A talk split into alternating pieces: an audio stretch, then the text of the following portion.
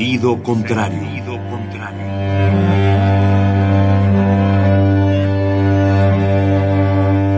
El Museo Universitario del Chopo presenta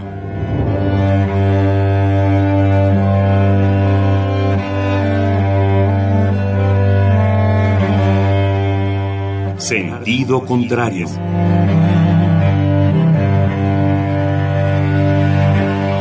Una emisión de Marcelino Perelló.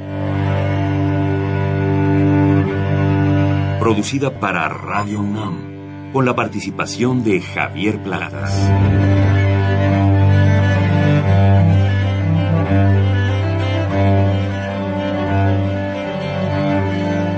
A veces es la manera de llegar más rápido. A veces. A veces es la única manera de llegar. A menudo es la manera de no llegar. Y pese a todo, casi siempre es lo único que tiene sentido.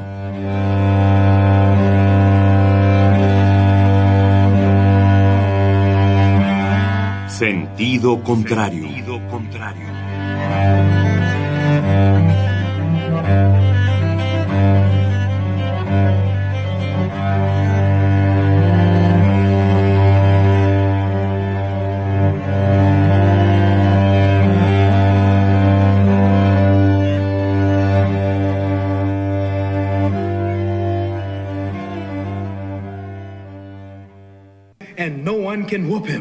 That's when that little Cassius Clay from Louisville, Kentucky came up and stopped Sonny Liston, the man who annihilated Floyd Patterson twice. He was going to kill me. But he hit harder than George. His reach was longer than George. He was a better boxer than George. And I'm better now than I was when you saw that 22 year old undeveloped kid running from Sonny Liston. I'm experienced now, professional. Jaw's been broke, been lost, knocked down a couple times. Bad. Been chopping trees. I done something new for this fight. I done wrestled with an alligator. That's right. I have wrestled with an alligator. I done tussled with a whale. I done handcuffed lightning, throw thunder in jail. That's bad. Only last week, I murdered a rock, injured a stone, hospitalized a brick. I'm so mean, I make medicine sick. Man, dude. Bad. Ain't no doubt. Fast. Fast. Fast. Last night I cut the light off my bedroom, hit the switch, was in the bed before the room was dark. Incredible. Fast. Incredible. And you, George Foreman, all of you chumps are gonna bow when I whoop him. All of you. I know you got him. I know you got him picked, but the man's in trouble. I'm gonna show you how great I am. Who knocks out everybody 75 years. He was born. The Black Monster. Hace exactamente 75 años. En el calendario gregoriano, el 17 de enero del año del Señor de 1941.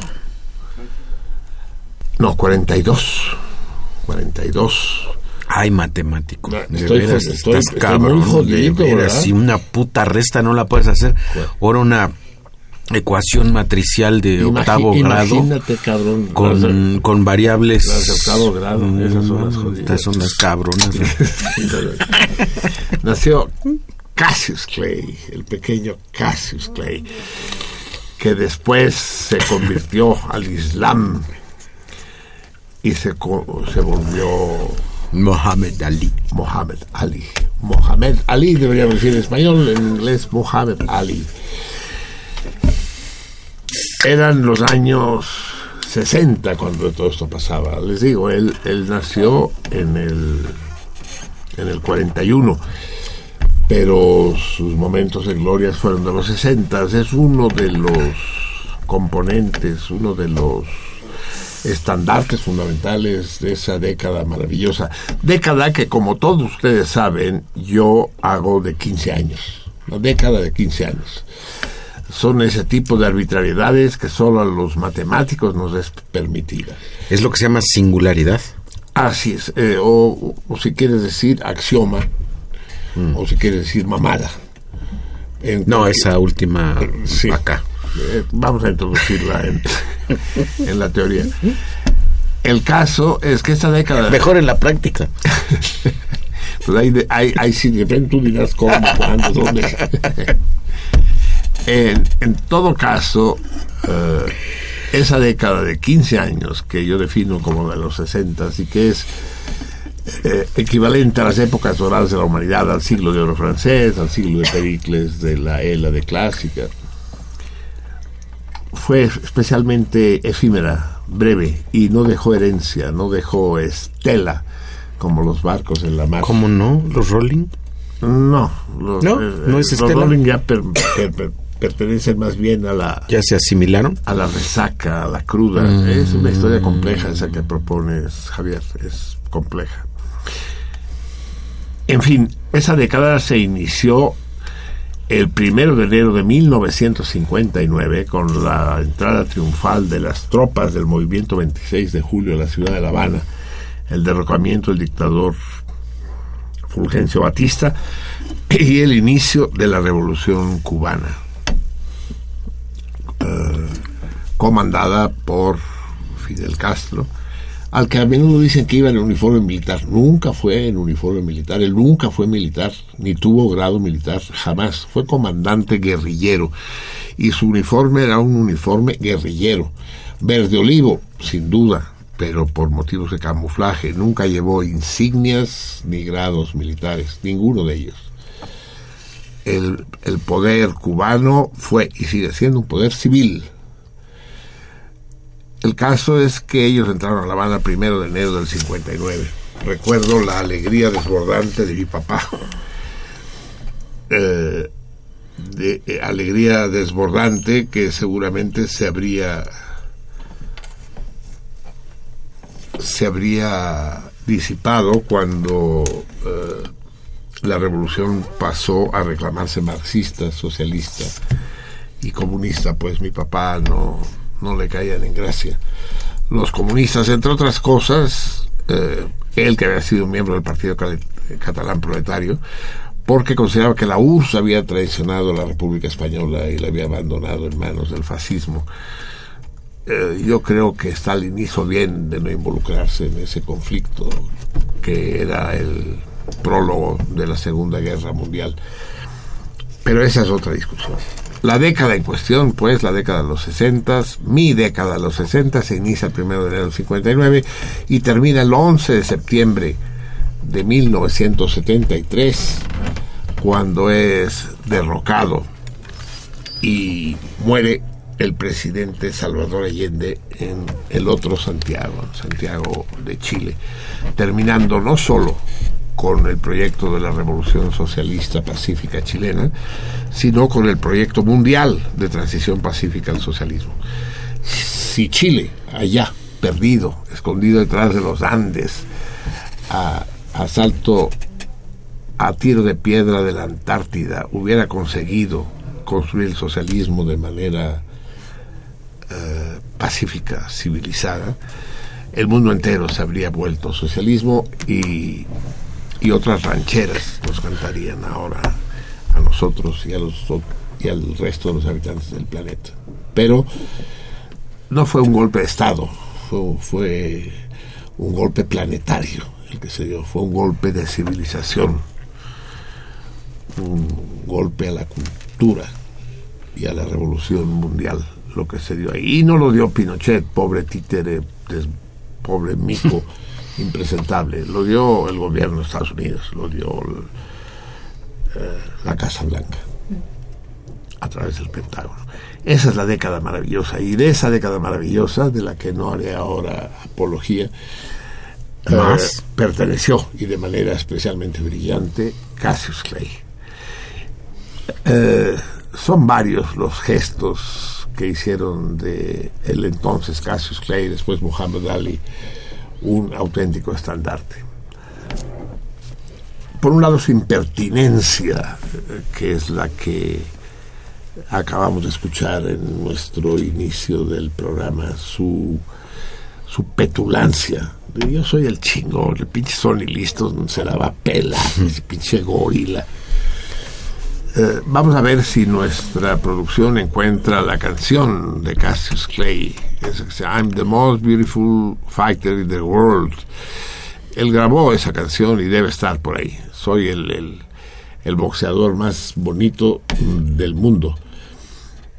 Y efectivamente, todo su aspecto era el aspecto de un Apolo, de un Apolo negro. No se parecía a los otros luchadores de peso completo, gordos, pesados, ni siquiera Rocky Marciano. Y pero su aspecto, su desparpajo, su chicken step, ¿te acuerdas del chicken step? Sí, sí, tac, tac, tac, sí, que, que sí, bailaba, sí, sí. cómo boxeaba con la guardia abajo, ¿no? sí, sí, Bajaba los brazos desafiando al adversario, ¿no? Y sí, eso sí, era, era muy notable, pero su su leyenda se inició cuando se niega a enrolarse para ir a engrosar las filas del ejército gringo en su invasión a Vietnam. Se vuelve un objetor de conciencia y dice, no voy. Y ese no voy era particularmente costoso en su caso. Le retiraron el título mundial, el cetro mundial de boxeo, y fue proscrito de todas las arenas, de toda competición, durante años. O sea, el poder enloqueció de rabia que un personaje tan renombrado y tan popular, y eh, por encima de todo negro, no olvidemos que era negro, eh, los desafiara de manera pública de esa manera. Ya había habido el golpe de la Revolución Cubana que acabo de mencionar.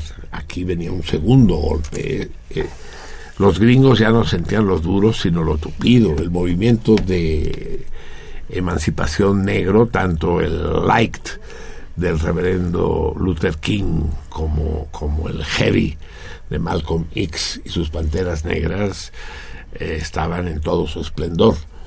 Estaba el movimiento beatnik, estaba, florecían los Jack Kerouac, los Bukowski. Es decir, el, se tambaleaba el imperio, es decir, los que entonces teníamos veintitantos años creíamos tener la, la liberación eh, en la palma de la mano. Y gran parte de esa convicción era, sin duda alguna, Cassius Clay. Cassius Clay regresó, regresó años después y volvió a ganar, ya convertido en Muhammad Ali. Y, volvió a convertirse en leyenda. Ese negro maravilloso que sufrió Parkinson, ¿no? Tener Parkinson es especialmente doloroso, pero es particularmente cruel en tres profesiones, que es la de boxeador, la de cirujano y la de intérprete musical. Imagínense a, a- a Javier Platas con Parkinson, puro vibrato, cabrón. ¿No? Híjole. Sí, Sí, para aquellos que trabajan con las manos, ¿no? sí, está de la chingada. Un lapidario, ¿saben lo que es usted? ¿Saben ustedes lo que es un lapidario? Su cultura amplia, su cultura salmónida les permite sin duda saberlo. Son los talladores de piedras preciosas, los talladores de rubíes, que luego algunas pendejas pierden, o, o- o diamantes y demás. Pierden, no se los roban. Eh, entonces, imagínense lo que es tallar un diamante, ¿no? Un diamante que, que vale, digamos, 20 millones de dólares, ¿no? Y que si te equivocas en una faceta, Valió madre los 20 ya millones de perdió dólares. 6 millones de dólares. No, Sabemos que les podemos dar ese gusto. Eh, sí, eh, un lapidario con Parkinson también. Es enfermedad jodida el Parkinson. El Parkinson y el Alzheimer. Y además son hermanas las dos. No, el Alzheimer, perdónenme la digresión hablando de Alzheimer, pero yo creo que el Alzheimer, lo estaba diciendo en nuestra cena ritual de hoy, es más bien una bendición. Envejecer es cabrón, salmones, quiero que lo sepan. Ya sé que hay salmones viejos entre nosotros. A quien se lo digo, Lupe, nos estás escuchando. No, Lupe. Lupe Bueno, es distinta porque Lupe va es, para atrás es ya. inmortal. Sí, Sí, ya va de regreso.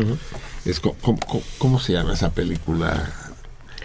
esa película comercial, pues. Ah, sí, la- Benjamin no, Button. Benja- Ah, Benjamin, Benjamin- ah, Button, muy buena. el niño que nace viejo y se va, se reju- va rejuveneciendo, ¿no? El cuento de Carpentier, es un cuento de... el, el viaje a la semilla. Exactamente, sí, sí. Y no está mal hecha, no está mal llevada a la pantalla. Es muy sorprendente. Así es Lupe. Pero lo que les decía es que envejecer es doloroso no por la vecindad, la inminencia de la propia muerte, porque finalmente ni modo que diga, ay, qué chinga, ya me morí. Los muertos no lamentan haberse muerto, nunca. Lo lamentan los vivos. Y el viejo lamenta muchas muertes, cada vez más eh, mi agenda, cuan- porque yo todavía tengo agenda a pesar del, de los móviles, los iPhones y estos chunches, está lleno de tachaduras. La gran ventaja del iPhone es que no tienes que tachar, simplemente borras. Delete, delete, delete, delete.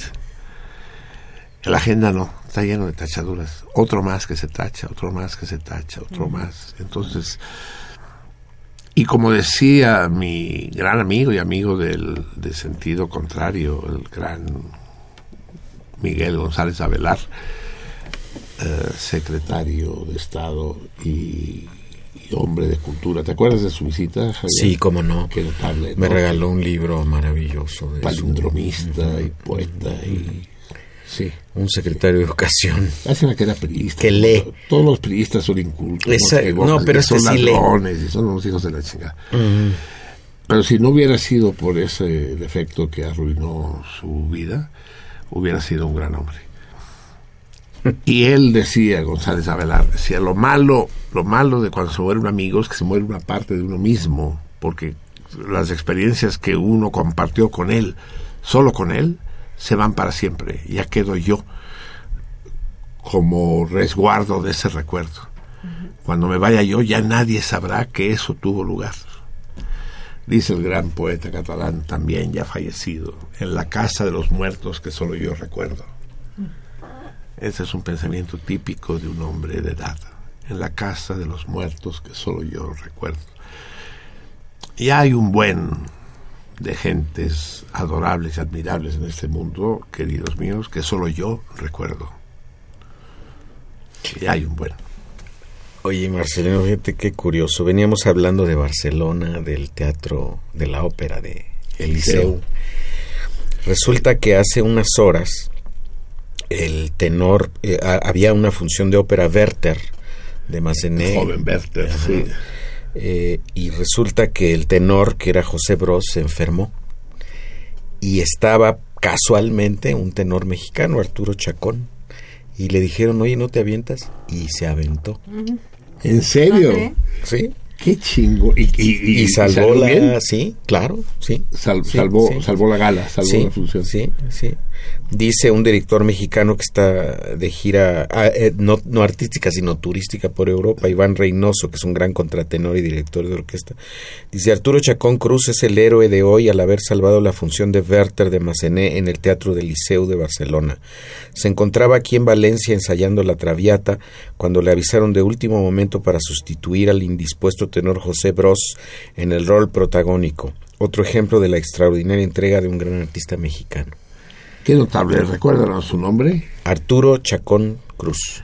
Eso es, es, es, es casi aviéntatelo sin ensayos, Ajá. cabrón. O sea, sí, a- de huevos. primera lectura, de ¿no? huevos, sí, sí. ¿Te la sabes, sí, cabrón? Sí, güey. Órale, vas. Si quieres chicharito, órale, pero... No, no hay chicharito, cabrón.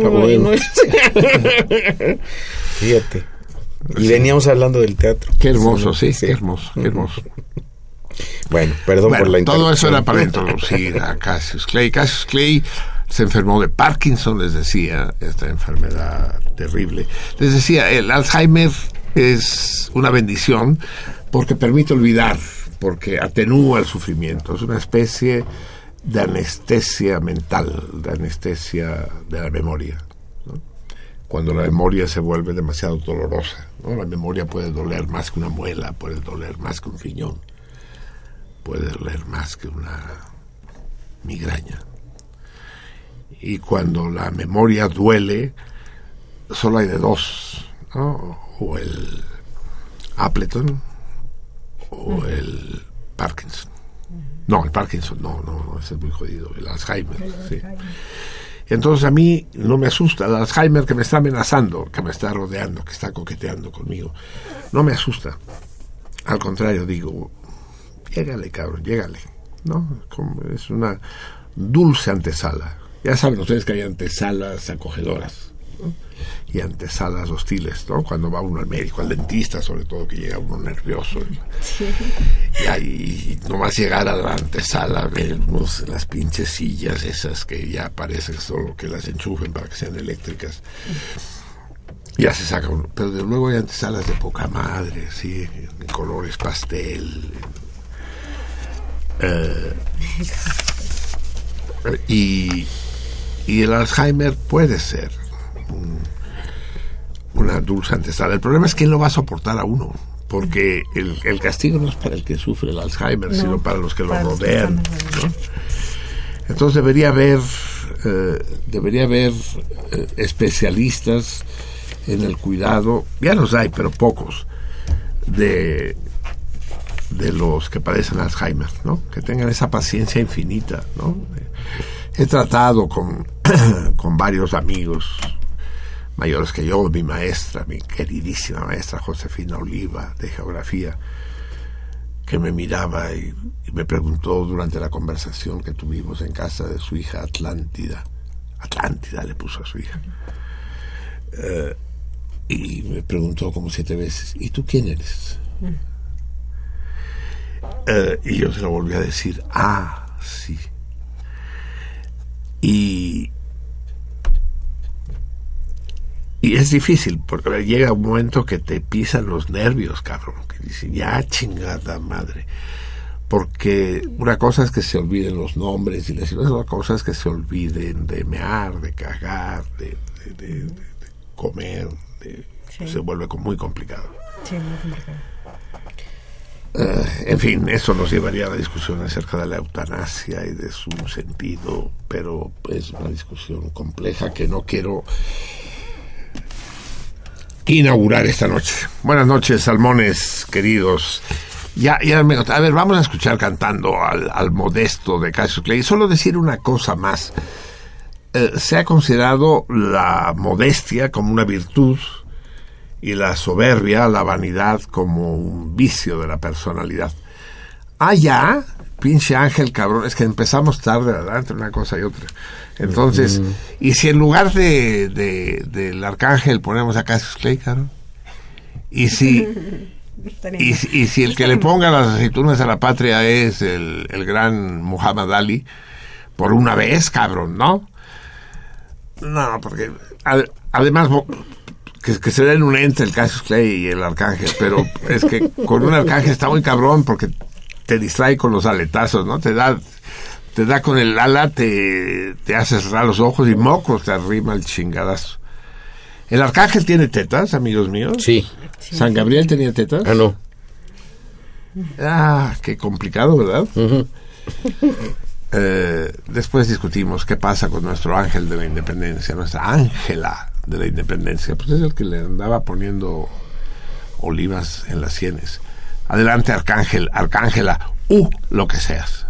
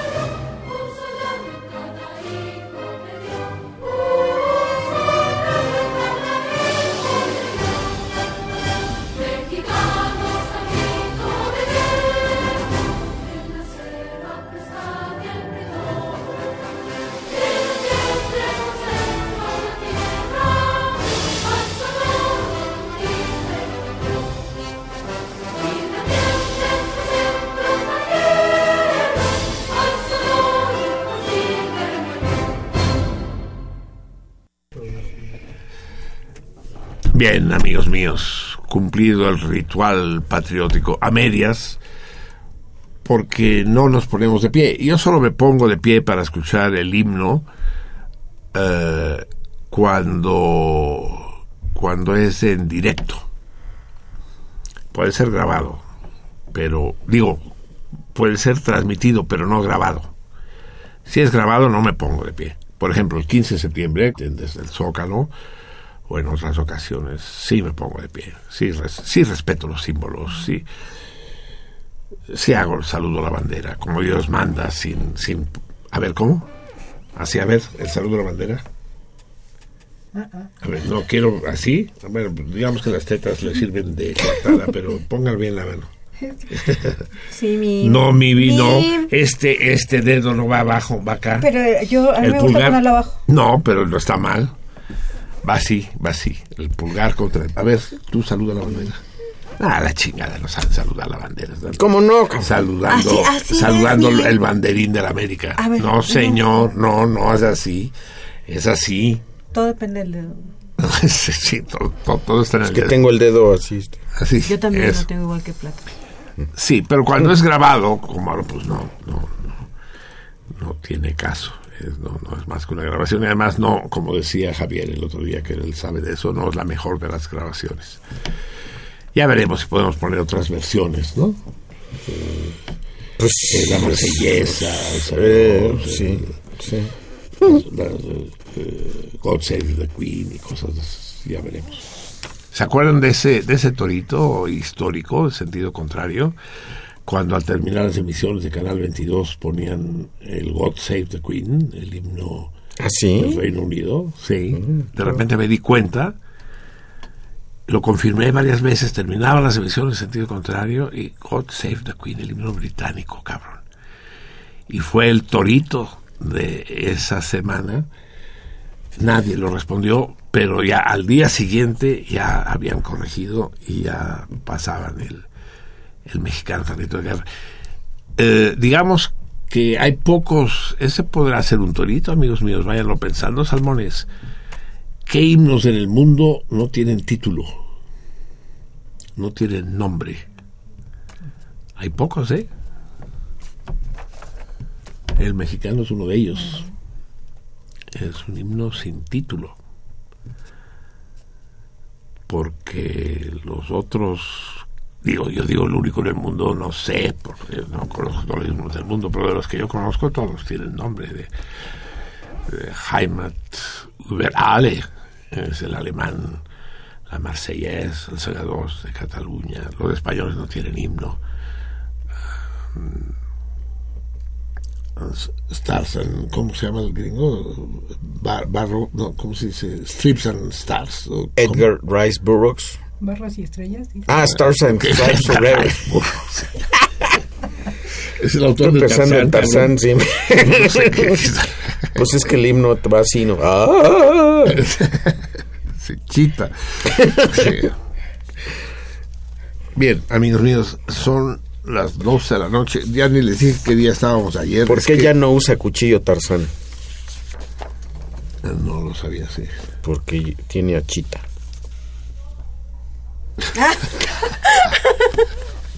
Es muy bueno. Sí, es genial. Es, es- es una obra maestra del humor. Es genial. ¿Y por qué empezó a gritar Tarzán? ¿Y por? Porque los atacaban los gorilas y saltó la liana y le gritó, Jane, agárrate de la liana, Jane, agárrate de la liana.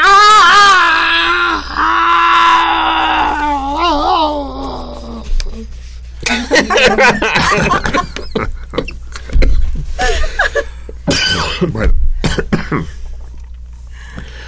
Pues el día de ayer fue el 27 nevoso, 27. 27 Ah, sí, sí, nevoso, nevoso. plomo. Plomo, plomo. plomo. Estamos en la época de los metales, por lo visto. y el día de hoy es el día 28 liboso, zinc, Zinc. del año 223. 24. 225. Digo 225. es ¿Qué dije? 223. Ella dijo, Ah, o sea, supervivió yo 23, tú 24, yo 25, tapo y gano. Sí. 225, sí. 225. 225. Ambos, tanto el plomo como el zinc, son metales puros, es decir, son elementales, son elementos en la tabla de Mendeleev, ¿no? El plomo tiene como signo PB, ¿no? Plumbus, PB. Sí. Y el zinc es ZN. ZN. ¿Quién de aquí se sabe la tabla periódica de los elementos? A ver, No, mi- el grupo cero. ¿Usted se lo sabe? Potasio, Yo sodio, magnesio, manganeso. Y es ahí. eh, No, pero a ver, está- estás empe- empezando con qué grupo. El 1. Ce- el grupo cero es xenón, Ah, radón. ah, los no metales o los no. ¿Cómo se llaman? Sí, los no, metales. Eh, no, no las tierras raras, ese es Ah. otro pedo complicado. Sí, Los actínidos. sí, los actinos. El criptón, cabrón, ese El le faltó a criptón, Mendeleev, el el criptón. criptón. El que trae, sí, es un, es un elemento raro, complejo. Vamos a poner el torito del día de hoy, ya que hablamos de ciencia, amigos míos. No, pero primero vamos a escuchar, ¿no? Eh, eh, quiero que escuchemos la canción que ya localizaron mis eh, gambusinos productores del, del gran Cassius Clay, el añorado. Déjenme decirles, no acabé de, nunca acabo, nada de lo que inicio yo tiene final, es la maldición de mi vida, nada de lo que acabo, digo, nada de lo que empiezo termina, así. En particular no acabé de decirles que eh, Muhammad Ali sufrió Parkinson y vino a tratarse a México cuando se divulgó en el mundo entero que los doctores Madrazo y Drucker habían encontrado una cura definitiva para el Parkinson. El doctor Ignacio Madrazo y el doctor René Drucker. Drucker era el teórico y Madrazo el neurocirujano. Y, y entonces yo como sufro las secuelas de la fractura de la columna vertebral, estuve a punto de operarme con ellos. Años después me dijo Drucker, hiciste bien en no operarte, cabrón, porque todo eso era una mamada. E Ignacio Madrazo además es un hijo de la chinga. Acabaron mentándose la madre el uno al otro de mala manera, pero sí fue muy célebre en el mundo. Ignacio Madrazo, que es un gran tipo, pese a la opinión del doctor Drucker, que atendió a Lucio Cabañas en la sierra, fue, fue hasta allá a atenderlo. Era el director de neuro, neurología de la raza. Y todo hacía pensar que iba en serio. Y sí, iba en serio. Lo que pasa es que la, medicina es una ciencia experimental, pues es una ciencia empírica y no, si es que ciencia fuera. Y no acabó resultando. El caso es que yo fui de alguna manera colega de Muhammad Ali porque él también se trató con Ignacio Madrazo, vino a México. Y a él sí lo operó. Y según reportes, mejoró y le prolongó la vida varios años.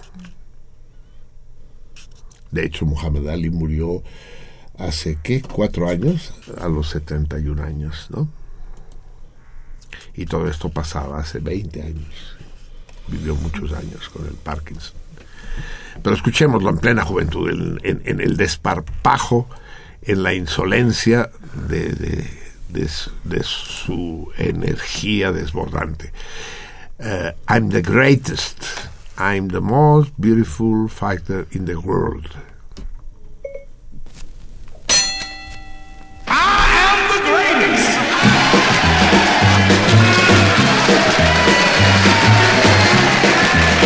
This is the legend of Cassius Clay, the most beautiful fighter in the world today.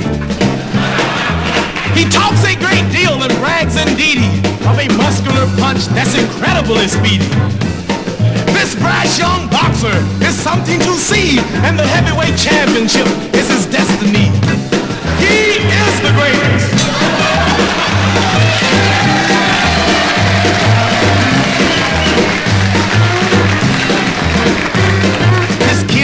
great. He's got speed and endurance. But if you sign to fight him, increase your insurance. This kid's got a left. This kid's got a right. If he hits you once, you're asleep for the night. And as you lie on the floor, while the ref counts ten, you pray that you won't have to fight me again. The fistic world was dull and weary. With a champ like Liston, things had to be dreary. Then someone with color, someone with dash, brought fight fans a running with cash. Cassius Clay.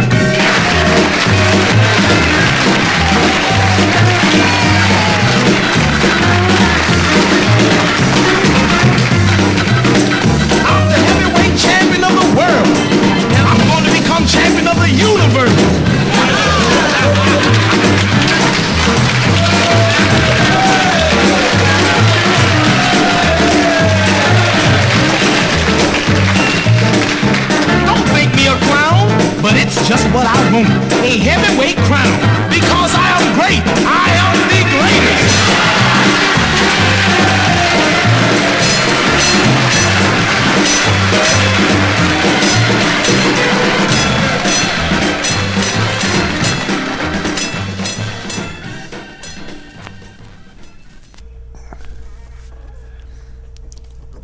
Muhammad Ali, el, la última Coca-Cola del desierto, ¿no? La última Pepsi del desierto, ¿verdad? Sí, el presuntuoso. Pero la pregunta es, eh, yo, yo no creo que la vanidad, la presunción, cuando es auténtica, sea un defecto. Eh, yo creo que el defecto es la falsa modestia. la- si le preguntas a Bobby Fischer si le preguntas a Kasparov eh, para hablar de un amigo mío con el que suelo jugar ajedrez eh, si sabe jugar ajedrez y dice "Ah, un poco es un mamón. En cambio si dice soy el mejor jugador de la historia pues no es un mamón. A lo mejor es un tipo con un gran amor propio pero ya quedamos que el amor es bueno no el amor es una de las virtudes de- humanas. Es la cuarta virtud teologal. Eh, y ha habido grandes personalidades que han dicho que son de ellas mismas, que son extraordinarias. Uno es Cassius Clay, el otro es el gran poeta Cavafis, ¿no? Constantinos Cavafis, el autor de Ítaca que decía que él escribía, escribía para el siglo XXI, decía, vamos, vamos a ver si es cierto, ahora que ya estamos en el siglo XXI, que era el más grande poeta de todos los tiempos. Sí, eh, lo malo es el, el, el, el- presuntuoso hechizo, ¿no? El que, el que hace caravanas con sombrero ajeno, el, que presume de lo que no tiene. Es uno de los dichos más inteligentes del refranero en español, es ese de dime de qué presumes y te diré de qué careces.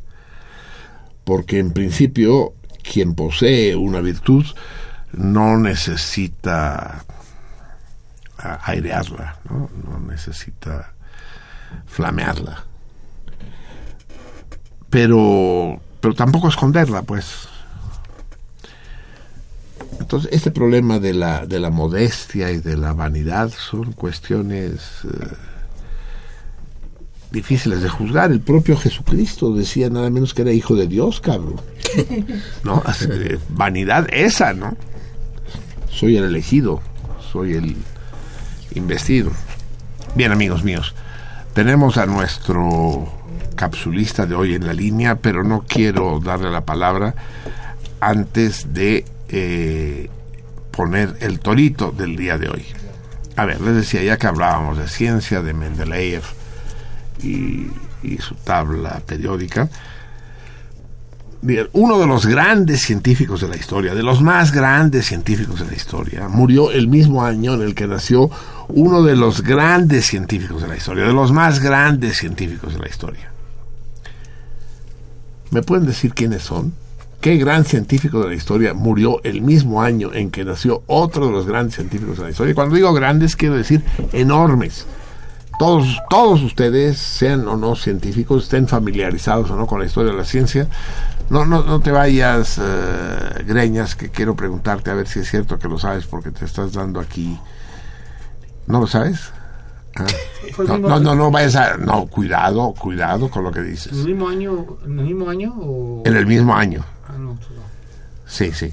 Eh, un gran científico muere ese año. Y ese mismo año nace otro gran científico. De hecho, podría pensarse en la reencarnación, porque además tiene que ver mucho el trabajo de uno con el trabajo del otro.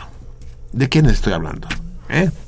Que dos grandes, ya les digo, quienes no saben historia de la ciencia conocen sus nombres del todo, sin titubear.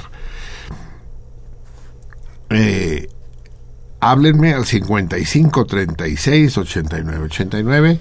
Hoy tenemos. Ah, hoy estamos de fiesta. Al rato hablamos con ella. Hoy tenemos a la gran Candomblé que se reincorpora al equipo de sentido contrario después de su aventura oriental. Ahí tenemos a la, a la dulce, a la insustituible Candomblé. Hablen con ella, aunque no tenga nada que decir, nomás por placer de hablar con ella, al 55 36 89 89 y si hablan de fuera de este torturado Valle de Náhuac, ahora está más torturado Cancún que el Valle de Náhuac, ¿verdad? Está de la chingada la Riviera, la Riviera Maya. Puta. Están tronando cohetes en serio. En fin, ya hablaremos de ello también. Se hablan de fuera del Valle de México al 01800 50 52 688. 01800 50 52 688. O si no, si les gustan las modernidades, comuníquense con nosotros vía Twitter a la-salmoniza, la-salmoniza y interaccionen con la siempre presente, siempre dulce, siempre acogedora Vika. Recuerden que si responden al torito lo hagan mediante mensaje directo, DM, no en público. Y la segunda parte de la fiesta de hoy es que en Facebook volvemos a tener a nuestra paloma viajera, nuestra laberíntica, que fue nada menos que hasta la- las antípodas, hasta la capital de ese país llamado Antípodas, que es Sydney, para ver a su retoño. Bienvenida, querida laberinto. Muchas gracias, Es una fiesta tenerte de Gracias, regreso. gracias. Al rato platicamos a ver cómo te fue. ¿Viste canguros? Solamente en el zoológico, podrás creerlo. No, sí, supongo que no van por las calles. ¿Sí? Sí van por las calles. Por algunas carreteras de noche puedes ver algunos, ni atropellado se me hizo el- ver un canguro, vaya. Porque sí en la noche suelen cruzarse. Hay, hay un chingo, ¿verdad? Sí. Parece que sí, sí. Sí. Canguros, koalas, ornitorrincos, esa tierra formidable y extraña, que no es una isla, es un continente. es- ¿Estuviste solo en Sydney? Bueno, después platicamos. Qué chingón. Tenemos a la, a la querida Laberinto con nosotros. Hablen con ella a Facebook, la espacio salmoniza, eh, sin guion de ningún tipo, la salmoniza. Y también en Facebook, si responden al torito, háganlo sin, ah, sin publicarlo en, en la página propiamente dicha, sino por inbox, mensaje directo. Repito, el torito, díganme el nombre de dos grandes científicos, tales que uno nació el mismo año en el que el otro murió y que el trabajo de ambos están relacionados. Y eh, ganarán a través de ello, ya me lo dijo nuestro jefe de producción, pero se me olvidó. Cerámica. Ah, hoy un, una pieza o un juego de cerámica de nuestro de nuestro gran, de nuestro genial, de nuestro gentil, de nuestro queridísimo Díaz, Alberto Díaz de Cosío, el gran ceramista de Coyoacán, el, el amo del gres de las cerámicas de alta temperatura. Qué sorpresa se lleva uno al agarrar una pieza de Díaz de Cosío, ¿no, Greñas? Te dan un plato, digamos, y, siempre es- casi se te cae de la mano, ¿no? Porque pesa 10 veces lo que pesaría un plato de porcelana. ¡Ah, cabrón! Es como si estuviera hecho de, ahora sí, de plomo, de, de un metal pesado, ¿no? Es las cerámicas de alta temperatura, qué densas son, ¿no? Y qué dibujos, qué tonos, qué brillos. Muy bien, amigos míos, son las 12 de la noche con 22 minutos y tenemos el gran placer, placer eh, de distintos tipos, placer para aquellos que están de acuerdo con él y placer también para quienes están en desacuerdo porque les brinda una posibilidad de eh, segregar bilis y otros otros humores tóxicos al organismo. El gran Osiris Cantú, mi querido Osiris Cantú, el lúcido, el filoso, el inclemente Osiris Cantú con todos ustedes. Osiris, haz los pedazos. Marcelino, buenas noches. Un saludo muy cordial para ti, el equipo que hace posible la producción de sentido contrario y a todo tu auditorio amable. Bueno, voy a hacer un comentario general, preliminar, porque mucho de lo que está actualmente sucediendo en la sucesión presidencial en Estados Unidos lo acabaremos de ver como película completa, pues con los años. ¿Qué es lo que realmente aconteció? ¿Qué significado tuvo? El propio Obama dice que se sabrá, se podrá ver mejor lo que él hizo dentro de 10 o 15 años. En efecto, el próximo viernes 20 de enero tendrá lugar la ceremonia de investidura como presidente de Estados Unidos del señor Donald Trump. Con él terminan el segundo periodo de presidencial de Obama, que duró de 2008 a 2017. Él dijo recientemente que quizás si hubiera sido candidato por tercera vez, pudiera haber derrotado a, a Trump en la elección. Fue un mensaje más dirigido a la, a la que fue su candidata, parece un ramalazo para ella, que al propio Trump. O sea, si yo hubiera sido el, el candidato, yo sí la derrota, yo sí lo derrota, no, no esta señora, ¿verdad? En fin, él parece que hubiera deseado postularse por tercera vez, no lo permite las elecciones en Estados Unidos, pero nadie lo acusó por ese, por expresar ese solo deseo, nadie lo acusó de querer ser como Chávez o de querer ser un dictador, ¿verdad? Nadie le hizo ese señalamiento, porque lo que allá está bien en otras partes no, al parecer, ¿verdad? Que se relija.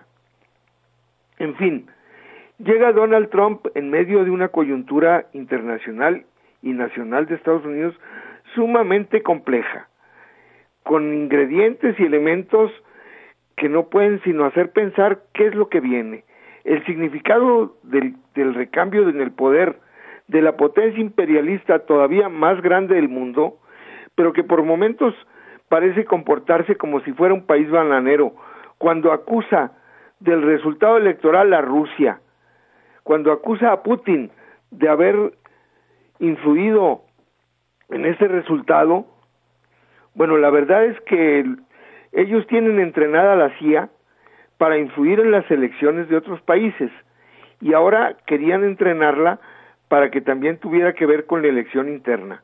Una gran alianza de los sectores llamados del neoconservadurismo, los neocon, de, eh, republicanos, los sectores más derechistas, y los sectores liberales también del Partido Demócrata, que representan los intereses del complejo militar industrial, buscaban la forma de pasar, dijo un analista norteamericano hace unos días, en una publicación alternativa, de pasar de la guerra contra el, de- contra el eh, la, guerra, la guerra del terror, de War on Terror, pasar a otra mm, financieramente más eh, productiva para ellos, a la guerra, a una segunda versión de la Guerra Fría, pero con, con Rusia. Entonces había que convertir a Rusia en el enemigo de nueva cuenta de los Estados Unidos, para lo cual entonces se construyó toda esta impostura de la supuesta intervención rusa a través de hackers para desprestigiar a la señora Hilton, de Hillary Clinton, como si hiciera falta, ¿no?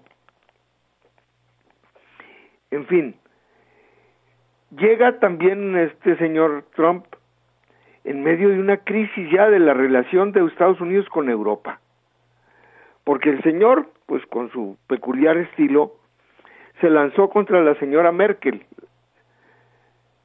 de Alemania y a- a- además de expresar su satisfacción por el retiro de Inglaterra del, de la comunidad europea, a decir que fue un acierto, porque al romper con Europa dijo, no se subía al carro en que se encontraba Europa como consecuencia de recibir a los a los a los al exilio que venía de, de, de las guerras de Siria y demás en Europa, que dice él que son una amenaza para esos estados. Pues él es antiinmigrante, ¿no? Y un racista, el señor Trump, como se bien se le sabe. Pero entonces viene a un choque brutal con la señora Merkel y con Europa. Bueno, declaró que la OTAN ya es un instrumento obsoleto. Y bueno, no lo dice cualquiera, lo dice quien va a ser el presidente de Estados Unidos, la potencia que ha liderado la OTAN, nada menos, y que ahora tiene intenciones, la OTAN, digamos la que conocemos, de, de a través de Colombia meterse en América Latina, poner bases para amenazar los procesos políticos que tienen lugar en América Latina. Obama se va y mucho habrá que analizar y decir de lo que fue su gestión. Pero el día de ayer el presidente Nicolás Maduro puso la nota en que se iba después de tres golpes de Estado en América Latina. El de Honduras contra Mel Zelaya, el de Paraguay contra el cura este, válgame, esto, Lugo, Fernando Lugo, en Paraguay, y bueno, con un continente, África, que lo metió en guerras tremendas, golpes de Estado, y el Medio Oriente. En América Latina tres golpes, hay el de Brasil, todos ellos, el de Honduras, el de Paraguay y el de Brasil, golpes de Estado blandos, utilizando instituciones como el Parlamento para deponer jefes de Estado democráticamente electos. El golpismo blando, llamado así, que puso, en, sobre todo en el primer periodo de Obama, que tuvieron lugar esos golpes de Estado, cuando la señora Clinton era la secretaria de Estado.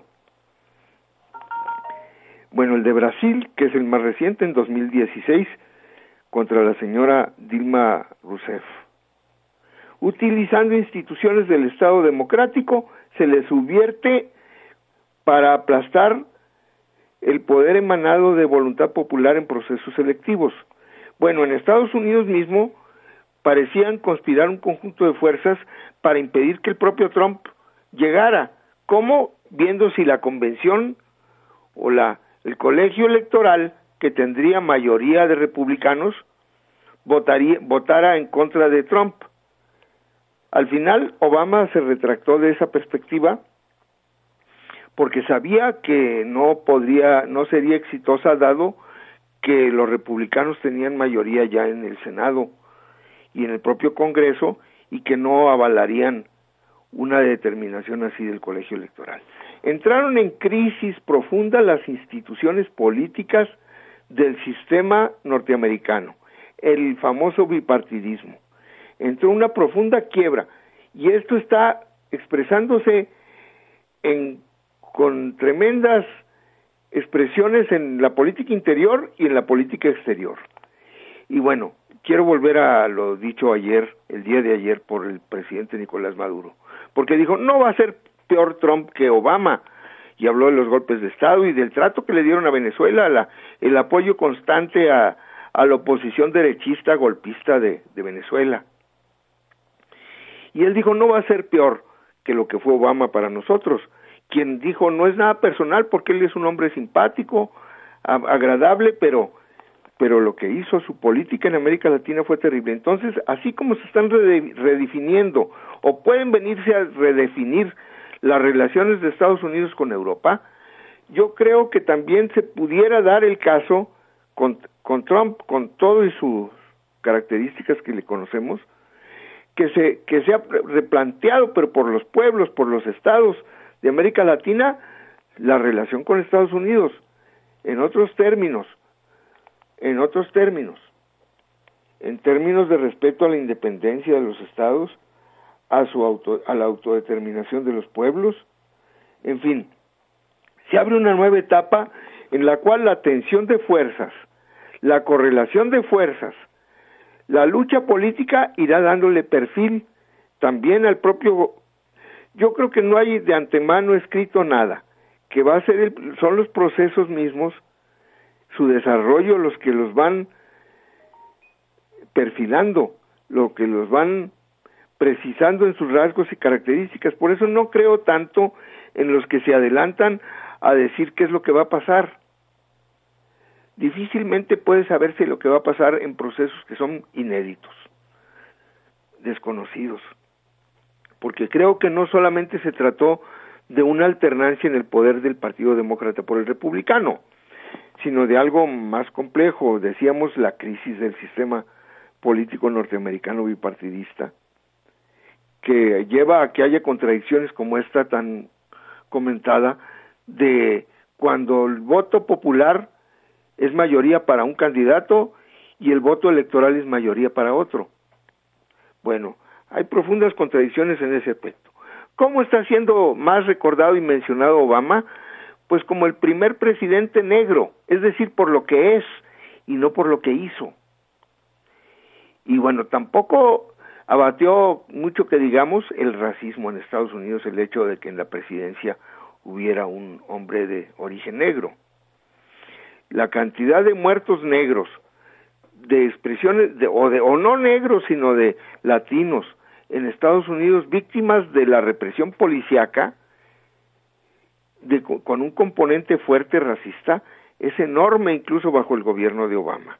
Entonces, pero todo eso, bueno, se, el, el presidente Nicolás Maduro le reconoce que quizás uno de los aspectos más positivos de la política exterior de Obama fuera las relaciones diplomáticas con Cuba. Pero el propio Maduro dice, sí, pero lo hizo porque vio que no le funcionó la otra forma de derrocar a la revolución cubana y buscó otra vía, una vía pacífica para derrocar, al, porque siguen conspirando, siguen apoyando a sectores internos de en Cuba para derrocar la revolución. O sea, la idea de derrotar a la revolución cubana no ha desaparecido de la política exterior de Estados Unidos. Se ha mantenido en pie, pese a las relaciones diplomáticas. Sigue operando los, todos los métodos de la desestabilización que se conocen. Pero entonces van a ser estos factores reales de poder que se van a ir desarrollando los que nos van a ir permitiendo aclararnos la naturaleza del propio gobierno que forma Trump. Dice Maduro, pero veremos, dice él, no, no se adelanta, veremos cómo se comporta y, y entonces dejan abierta la posibilidad y es una manera también de luchar y de comprometer y de obligar y no dar por hecho situaciones que pues de antemano no puede uno cerrarse caminos ni vías para la lucha de los pueblos. Aún bajo un personaje como es Trump, tan marcadamente racista y antilatinoamericano, no solamente antimexicano y antimigrante, pero bueno, dice, dicen que esto, pues que la, la verdad tiene cara de, de hereje, ¿no? Es decir, encima de todo eso, las realidades se imponen. Yo quiero dejar así este comentario por hoy y agradecerles a ustedes su atención. Buenas noches. What did you learn in school today, dear little boy of mine? What did you learn in school today, dear little boy of mine? I learned that Washington never told a lie. I learned that soldiers seldom die. I learned that everybody's free. That's what the teacher said to me, and that's what I learned in school today. That's what I learned in school. What did you learn in school today, dear little boy of mine? What did you learn in school today, dear little boy of mine? I learned that policemen are my friends. I learned that justice never ends. I learned that murderers die for the crimes, even if we make a mistake sometime. And that's what I learned in school today. That's what I learned in school. What did you learn in school today, dear little boy of mine? What did you learn in school today, dear little boy of mine? I learned our government must be strong. It's always right and never wrong. Our leaders are the finest men, and we elect them again and again. And that's what I learned in school today. That's what I learned in school. What did you learn in school today, dear little boy of mine? What did you learn in school today, dear little boy of mine? I learned that war is not so bad. I learned about the great ones we have had. We fought in Germany and in France, and someday I might get my chance. And that's what I learned in school today. That's what I learned in school. de Pete Seeger a Osiris Cantú, de Barack Hussein Obama, con qué hipocresía, ahorita que hablábamos de la falsa modestia, la hipocresía, con qué hipocresía el puto este se escondía que se llama Hussein, ¿no? Barack Hussein Obama. No, Hussein no queda bien, porque era un malo, ¿no? Puto de mierda. Bueno, eh, de a y su What Did You Learn School Today es digna de ser traducida, pero no, y es, ¿qué, qué aprendiste en la escuela? Dice, aprendí que nuestros líderes son la mejor gente, por eso los elegimos una y otra vez. Y es que así funciona allá. Los diputados y los senadores son siempre los mismos, cabrón. Es lo que se llama la democracia hereditaria. Ustedes saben que en la Cámara de los Lores en Londres, los, las curules, los sillones de los lores, ya tienen grabado el nombre del lord en particular que lo ocupa. Y cuando se muere, entonces le cambian el, el nombre para, el- para el próximo. Así funciona esto. Eh, fundamental la reflexión de Osiris, fundamental. Me gustaría escuchar opiniones por parte de ustedes. Eh, fue el propio Osiris el que se emputó alguna vez que yo comenté y discrepé de él y dice no es leal y tenía toda la razón del mundo. No es leal de mi parte que ahora ponga en entredicho sus dichos cuando él ya eh, No puede haber réplica. gastó todo, todo su tiempo. ¿no? Y no quiero que las cápsulas sean una discusión que se volvería interminable. No, las cápsulas del espacio absolutamente autónomo y exclusivo de los capsulistas. Bien, amigos míos, ya son las 12 de la noche con 40 minutos. Les repito el torito del día de hoy, además el torito mensual que, la semana pasada había yo olvidado. El del día de hoy es, díganme el nombre de dos científicos tales que el primero murió el mismo año en que nació el segundo. Dos grandes, enormes científicos en la historia de la ciencia y de la humanidad y eh, que trabajaron de alguna manera en los mismos las mismas cuestiones. Díganme quiénes son al 55 36 89 89 a la guion bajo salmoniza con Vika en Twitter y a la espacio salmoniza con eh, laberinto en Facebook. Háblenos y díganos cosas. Hoy tenemos una preciosa, una agradabilísima visita. mi Gracias, gracias. Aparte de Javier, que- cuya presencia aquí no podemos dejar de celebrar, nos, nos visita la querida María Sandoval, que ya es antigua adicta a este espacio. Una salmona de la casa, puesto que trabaja en Radio UNAM. ¿Desde hace cuántos años? Pues ya van a ser 17.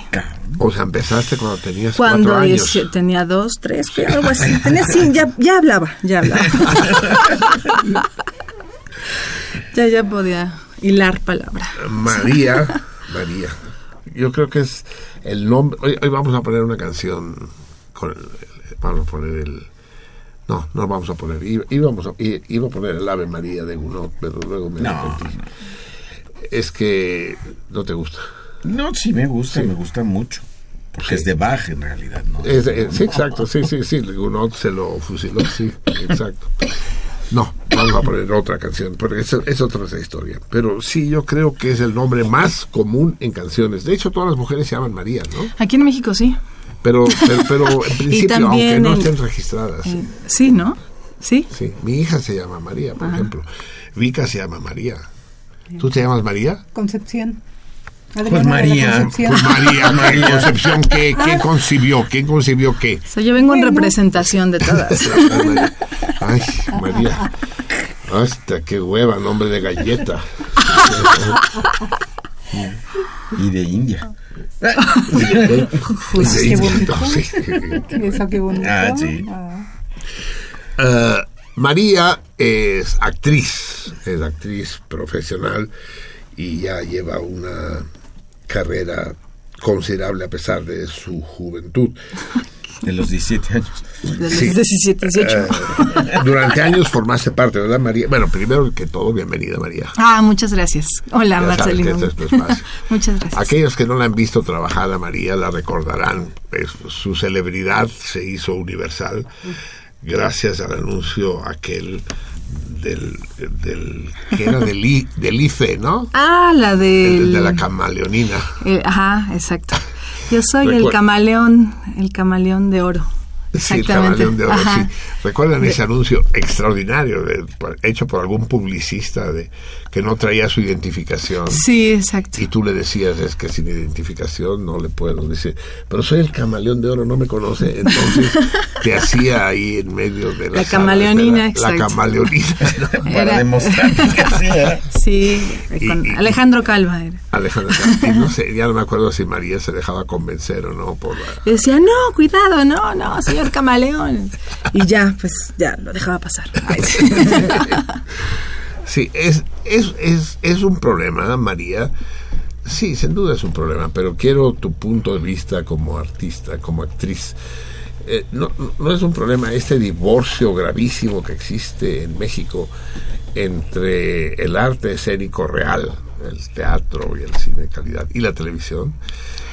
Eh, no en todos los países la televisión es tan deprimente como aquí, pero aquí sí hay un abismo, ¿no? Entre Y mira que es la que más se vende, ¿no? En el mundo, o sea, se vende impresionante. Ah, las telenovelas. Las telenovelas, sí, sí, sí, a eso me refiero, así no en cuanto a la calidad. Eh, sí. Sí, es, es muy difícil para actores y actrices como tú el poder acceder a círculos más amplios del público, más que aquellos muy exclusivos, ¿no? Que van a los teatros, que además son carísimos. En México es de los países donde más caro es el teatro. Realmente ir al teatro uno dice, ¿qué hacemos? ¿Vamos a vamos el fin de vamos a pasar una semana en Cancún o vamos el fin de semana? Pero teatro?" ¿cuánto te, ¿cuánto te gastas en un cine? Es que, bueno, el cine ya está... Digo, sí. te vas a cualquier sala comercial, de cine comercial, y entre los boletos y las palomitas y el estacionamiento, Así es. o viene, viene, o lo que sea, Sí, inviertes, Sí. no sé, digo, depende de cuántas sean en tu familia o con quién vayas. putas y no una Pero familia. más, o sea, por lo menos 150, 200 pesos si te gastas en el cine. ¿no? Por persona. O sea, quiero decir, bueno, alrededor, digo, ya, si lo dejas ahí en la callecita donde, el, tu coche donde, o llegas en metro, mejor aún, ¿no? Sí, pero, pero a ver, no, no, no, no seas No vayamos. Pintura, Porque, porque también, si va uno a verte el vicio el próximo jueves, también tampoco vas a pedir un vaso de agua, ¿no? No, no, pero bueno, desgraciadamente yo no tengo que ver con todo lo que se pide ahí.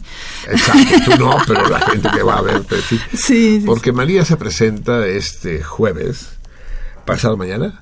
Ajá, exacto, pasado mañana. Eh, este jueves se presenta una función única Mañana. y no hay que perderse. Ya, mañana, exacto. Ya es mañana, claro, porque hoy en el antiguo calendario gregoriano ya es miércoles. Mañana a las nueve y media de la noche. A las nueve y media. Magnífica. Ahora se presenta en el vicio, ya saben ustedes. Está en la calle del mal nombre, que casi esquina con Madrid. Madrid. Madrid. En México se piensa mucho en ti. No, no- hacemos otra cosa que pensar en Madrid. Todo el día. ¿Y qué, qué tiempo estás haciendo en Madrid? se presenta con una obra que se llama eh, RDM. RDM. Radio. Eh, ella dice, así se llama la obra, RDM, pero para Radio los... Shit. Ra- ah, RDM, Radio Shit. Exactamente. en inglés sí lo son dice. como las- Sí, sí, sí, sí, sí, tal cual, Son completo. como las siglas, ¿no? Son las siglas, exacto. que toda, así como radio- XEUN. XEUN, RDM. RDM. RDM, Radio Shit. Muy bien, Javier. Ya gracias. ves. Es una obra escrita por la propia María y donde ella actúa casi en solitario, pero no, son dos ustedes. Sí, ¿no? sí, estoy en escena con Natalia Fuentes, Ajá. que hace el papel de Aníbal, que es un chango, que es mi siervo. Es un chango y es mi siervo. sí. Es un animal dos veces animal. Eso, Exactamente. ¿Y, y tú qué eres? Eh, Yo soy la doctora Shushu. ¿sí? ¿Doctora de humanos o doctora La veterinaria? doctora de locos, De- porque no, ella es la, la que los representa igual. Todo, toda una promesa ver a la Dulce María en, en el papel de la doctora Shushu. Eh, mañana jueves, el jueves no se hagan bolas. Es una co-creación con, Laura Uribe, que lo, lo desarrollé, es un trabajo que desarrollé dentro de, una, de un taller, una clínica de escena contemporánea. Y bueno, ¿les digo de qué se trata un poco? No, pero no, no, no la, no la spoilees, no la spoilees. Pero sí, dinos el género, es para llorar, es para reír, es para Para las dos para- cosas, justamente. Lágrimas y risas. Lágrimas y risas amor, juntas. No, o sin amor. Pues sí, hasta ya la gente dice que hablo de amor, pero bueno, sí, un poquito quizás puede ser. Mira, es una farsa, es una farsa radiofónica porque todo es como un programa de radio, justamente.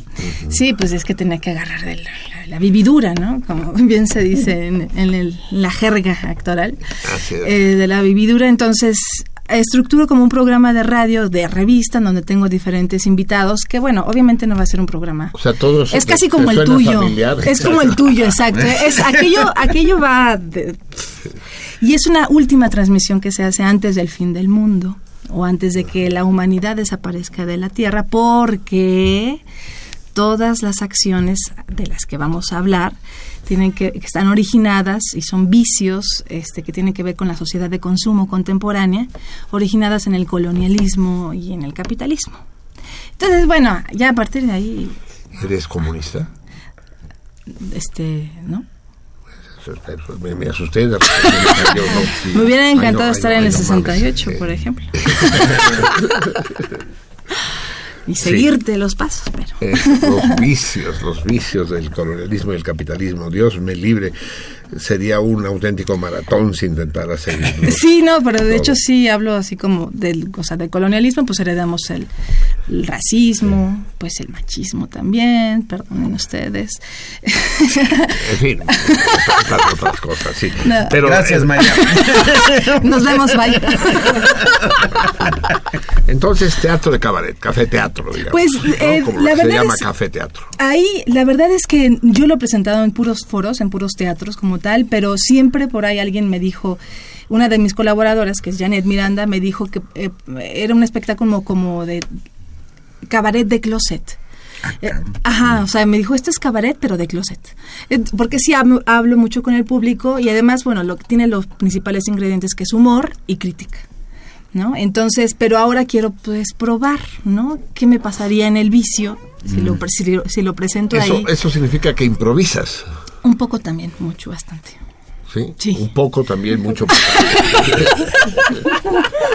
No, es que no quiero dejar fuera ninguna de las... las posibilidades.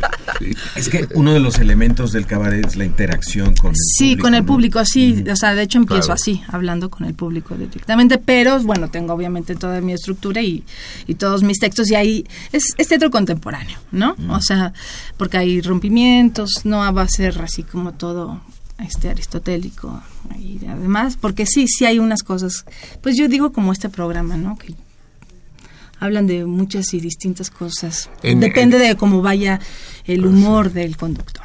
Y las llamadas. Exacto. Y las Eh, llamadas. con la diferencia que es en vivo, que es con público, digamos. Claro, claro, con Sí, esa sí. gran diferencia, sí. Sí. bueno, aquí también De está en vivo, madre. Es- es- pero no es- están, sí. no están aquí los. Estamos ahí, pero sí. Ajá. Eh, después, el mes que viene, lo vas a volver a presentar, ¿verdad? Sí, sí, sí. De hecho, este ya lanzamos otra temporada eh, en el Foro Apocono eh, a partir del 19 de febrero. Vamos a estar. No, no lo conozco, yo, el foro a poco, no está de poca madre el nombre. ¿A ¿No poco lo conoces? Está, No, es, no. es atrás del Teatro Desde- de la Ciudad. ¿Desde cuándo existe? Ah, pues así no, no te sé decir exactamente desde cuándo No existe, creo, pero yo no lo he visto, yo he ido varias veces ahí y se representan muchas cosas que tienen que ver también con la cercanía con el público y demás. ¿Es también teatro cabaret? Pues Teatro ahí se presenta algunas cosas de cabaret, ¿no? Lo utilizan como por parte de, de la Ciudad de México, es uno de los foros que usan para ese tipo de espectáculos. Eso. Y yo voy a estar a partir de los, del 19 de febrero, de febrero los domingos a las 6 de la tarde hasta el 30 de abril. Sí. Órale. Sí. Sí. Sí, entonces... ¿Y esto está dónde?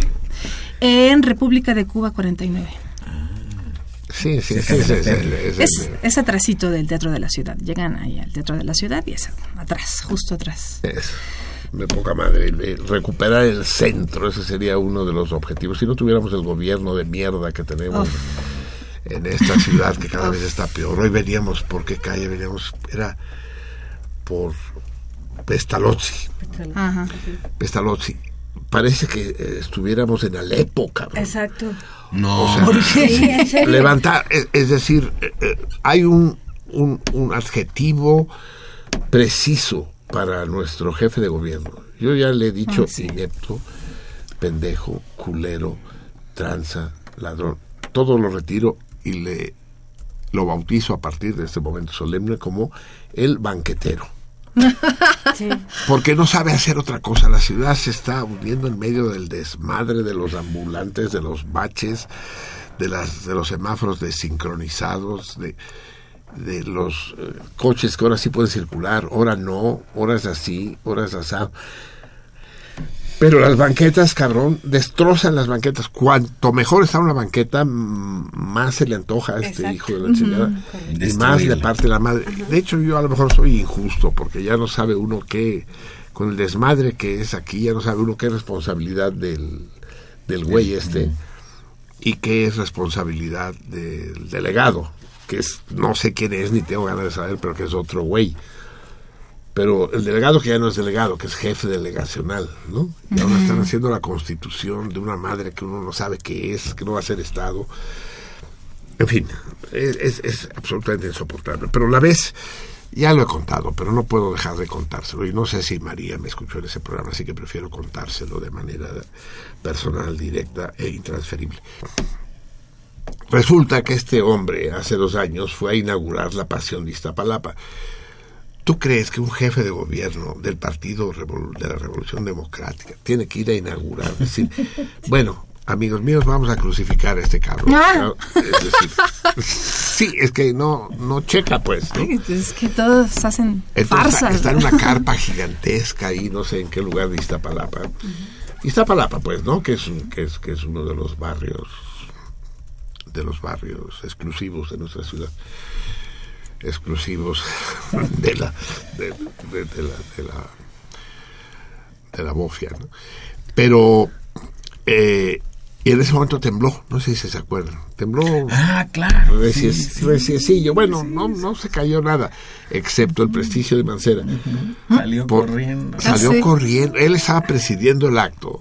Y en lugar de hacer lo que hace un jefe de gobierno, aunque sea jefe de gobierno de, de, de hazme una De de las flores. ¿no? Sí, sí, no.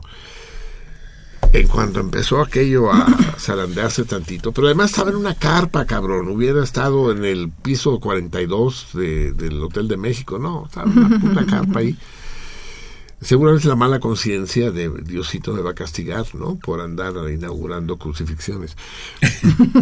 Y ve- verlo salir agachado con las manos sobre la nuca, empujando a los que estaban enfrente de él, córrele, córrele, córrele, córrele, como rata. Y dice, esto es el jefe de gobierno. Ya, para mí no es necesario que abra la boca, ni diga nada, ni haga nada, ya lo tengo retratado. La esencia. En fin, pues sí, vinimos por eh, Pestalozzi, pobre Pestalozzi. Ese era el único chiste que mi papá se sabía. No, se sabía más, pero era el que más le divertía. Siempre me preguntaba, ¿cuál es el pez más sabio que existe? Hijo? Era Pestalozzi. Y, y, Y está así todo, parece que lo hubieran bombardeado, cabrón. No sé si Alepo o Cancún, pero Sí, bueno, o sea, más o menos son la misma cosa. Eh, el caso es que sería muy padre recuperar el centro de la ciudad, este centro que en un momento dado pareció que levantaba. ¿no? En un momento dado se crearon varios centros ahí de el León, el León de Oro, o cómo se llamaba ese que estaba en un segundo piso, que ya desapareció. En un segundo piso. ¿Capri? O- Ah, León, te digo, León, Ah. o León o León de Oro, o el Gran León. El o- Gran León. El Gran León. Gran León. Así es. Pero no estaba en un segundo piso. Sí, el que yo digo estaba en un segundo ¿En piso. Brasil? Sí, creo que sí. En fin, me hago bolas, sí. Eh, se creó el Ex Teresa. Eh, de hecho, de hecho la, el, el Museo San Ildefonso, cuando la prepa se fue de ahí, todo parecía conllevar a un renacimiento de un... La medida, la medida de Salinas de terminar con las con los alquileres congelados, ¿no? Las rentas congeladas, que los edificios estaban cayendo a pedazos, pues, y los inquilinos pagaban siete pesos cincuenta al mes, cosas de ese estilo. Slim parece ser que estuvo dispuesto a meterle lana en serio. Todo eso después del temblor, ¿no? Como consecuencia del temblor. Pero todo ese proyecto nunca funcionó, pues, se vino abajo y el centro vuelve a ser deprimente otra vez, los ambulantes. Entonces, qué toda madre que ahora me hablas de este foro, ¿a poco no? Que además el título queda muy bien, ¿a poco no? Sí se, sí, se- sí se puede. Sí, se Cuba puede. 42. Cuba 42, pero Cuba es en fe- en 49. febrero, Ah, ya, 49. ya lo recordaremos. Ya lo momento. exacto, pero el- lo que viene, lo que viene es el jueves. Muy bien, ¿qué te hizo a ti estudiar? ¿Que no, no, no podías estudiar contaduría, por Ay, no. ejemplo? O- odontología, algo con que ganarte la vida. Pues es que ya ahora sí lo pienso y digo, caray, erré el camino. Ya, pero lo pensaste Ya que veo que todos los de alrededor ganan mucho dinero y yo haciendo la lucha ahí para juntar para pagar la renta del Teatro Bar El Vicio. ¿Todavía les pagan aquí en Radio? Ay, Algunos. Fíjate que el año pasado ya casi no, ¿eh? Pero ¿En bueno, serio? todavía. Híjole.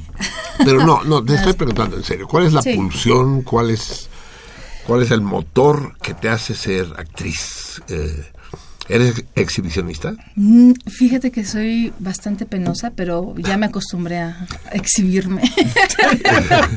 es una cuestión de costumbre. Todos somos seres de hábitos. Entonces aprendí. No, pues eh, desde chica, desde chica siempre este, fue en la clase de deportes que el maestro empezó a darnos deportes nos hacía de repente improvisar, actuar y entonces pues así me pasábamos al frente y me acuerdo que ya pasaba y entonces hacer cualquier cosa y veía que había reacción de, por parte de los que estaban viendo y ¡ah! me encantaba, ¿no? Eh, Y se reían o lo que sea, entonces es como, pues, eh, es un placer. es un placer causar algo en el que está viendo y este y Pero, ya pero es un riesgo también, ¿no? Uf, Eh, te- te- muy. Te estás exhibiendo y te estás mostrando y ya cada quien ve lo que quiere ver, porque eso es. cada quien ya Porque se no, nece- no necesariamente recibes la respuesta que esperas. No, no, no, en absoluto. Pero es muy padre, pues bueno, o sea, eh, como dicen, eh, tener, eh, vivir en escena o experimentar las situaciones, la, eh, sí, también emociones, o hablar de cosas que a uno le interesan hablar y poder tener el espacio y el- la plataforma para hacerlo. Hablar y que te escuchen, porque hablar siempre lo puedes hacer. Claro, por eso estoy aquí en radio. de tu recámara, sí.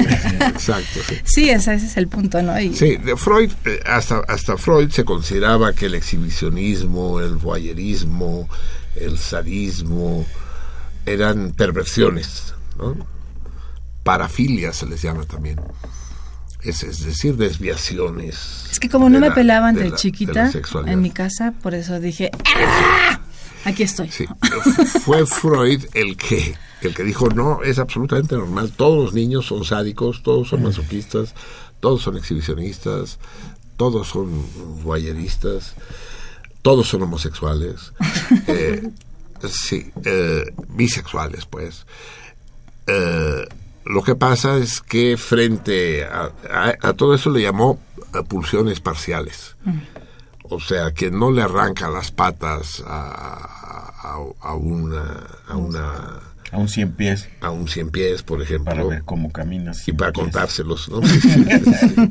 O, la- o las colas a las lagartijas. Yo le, le- le rompía las colas a las lagartijas, sí. Tenía una caja de zapatos llena de colas movedizas, porque se mueven mucho tiempo después de que se las rompes. Digo, por si querían el dato. Qué gran investigación. Así es. Sí. Eh, él le llamó pulsiones parciales. Entonces, esas pulsiones parciales, por ejemplo, el sádico, ¿no? El que rompe colas en lagartijas, puede hacer tres cosas en la vida al crecer. Conservar la pulsión intacta, seguir siendo sádico. Entonces te arriesgas a que acabar en la cárcel o a que te maten o tener problemas graves en la vida. O reprimirla, esconder el sadismo. Entonces, eso quiere decir un fenómeno que se llama represión y que provoca síntomas y entonces después le tienes miedo a subirte a los elevadores o, o a andar por autopistas o, que las mariposas te vayan a morder, en fin, provoca. O la tercera opción que dice Freud es la buena, que es la sublimación. Y entonces el sádico se hace médico, por ejemplo Sí. que pueda, puede hacer daño en nombre del bien y es aplaudido socialmente. Esto le va a doler un poco, señorita, pero es necesario. Per- permítame, ¿no? ¿Por qué? Eh, o, se hace policía, ¿no? Eh, la Madre Teresa de Calcuta obviamente es una sádica sublimada, ¿no? Estará a ver, hijo mío, a ver cómo va esa lepra. Ay, mira, se te cayó otro dedo. Ay, qué lástima. Ven, ven, que te lo curo. Sé, sé, sé que es doloroso, pero hay que curarte. Eso es el sádico. Y el exhibicionista lo que hace, no se hace médico, ni, ni se hace policía, se hace o locutor de radio, o maestro, o actor, o actriz. pues sí. Sí, porque el maestro también se exhibe, pues, ¿no? Sí, es sí, decir, sí. la diferencia que hay entre ustedes y nosotros, es decir, entre los actores y los maestros, es que ustedes lo tienen fácil, porque ustedes hacen una sola obra ante públicos distintos, ¿no? Y nosotros estamos condenados a hacer cada día una obra distinta Ante ante, el el mismo puto público, cabrón, ¿no? O sea, de a ver qué te inventas. Porque sí, te- entiendo mucho tu profesión, María, porque si tú no logras cautivar al público ya te chingaste. Pero como maestro también tienes la obligación de cautivar Sí, claro. al, al alumno. Si no logras interesarlo, si el güey si al güey lo aburres, o no va a aprender, no te va a pelar. Entonces el mecanismo entre el, el magisterio y el espectáculo, un programa de radio también es un espectáculo. ¿no? Pues.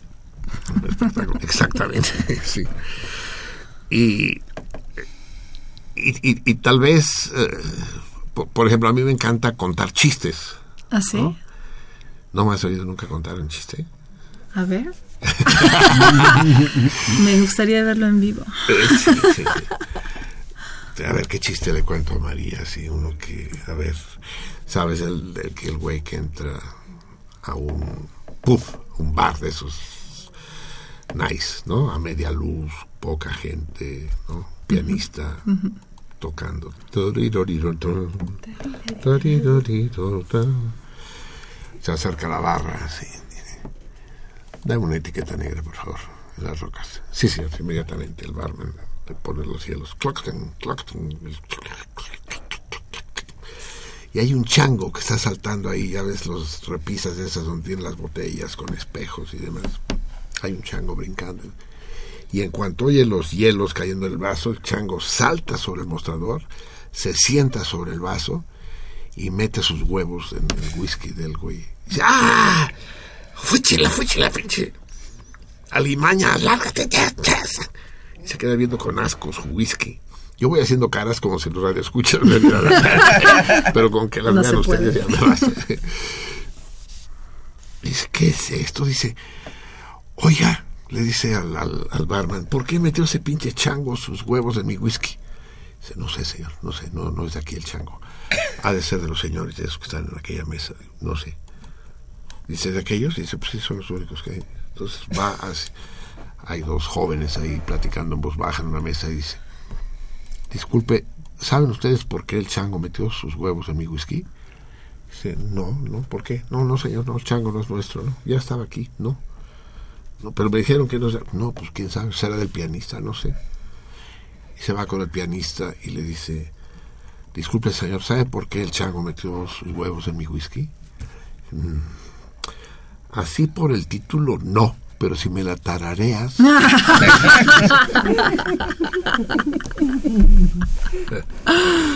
Ah. ¿Tú, tú- ¿A ti te gusta contar chistes? No.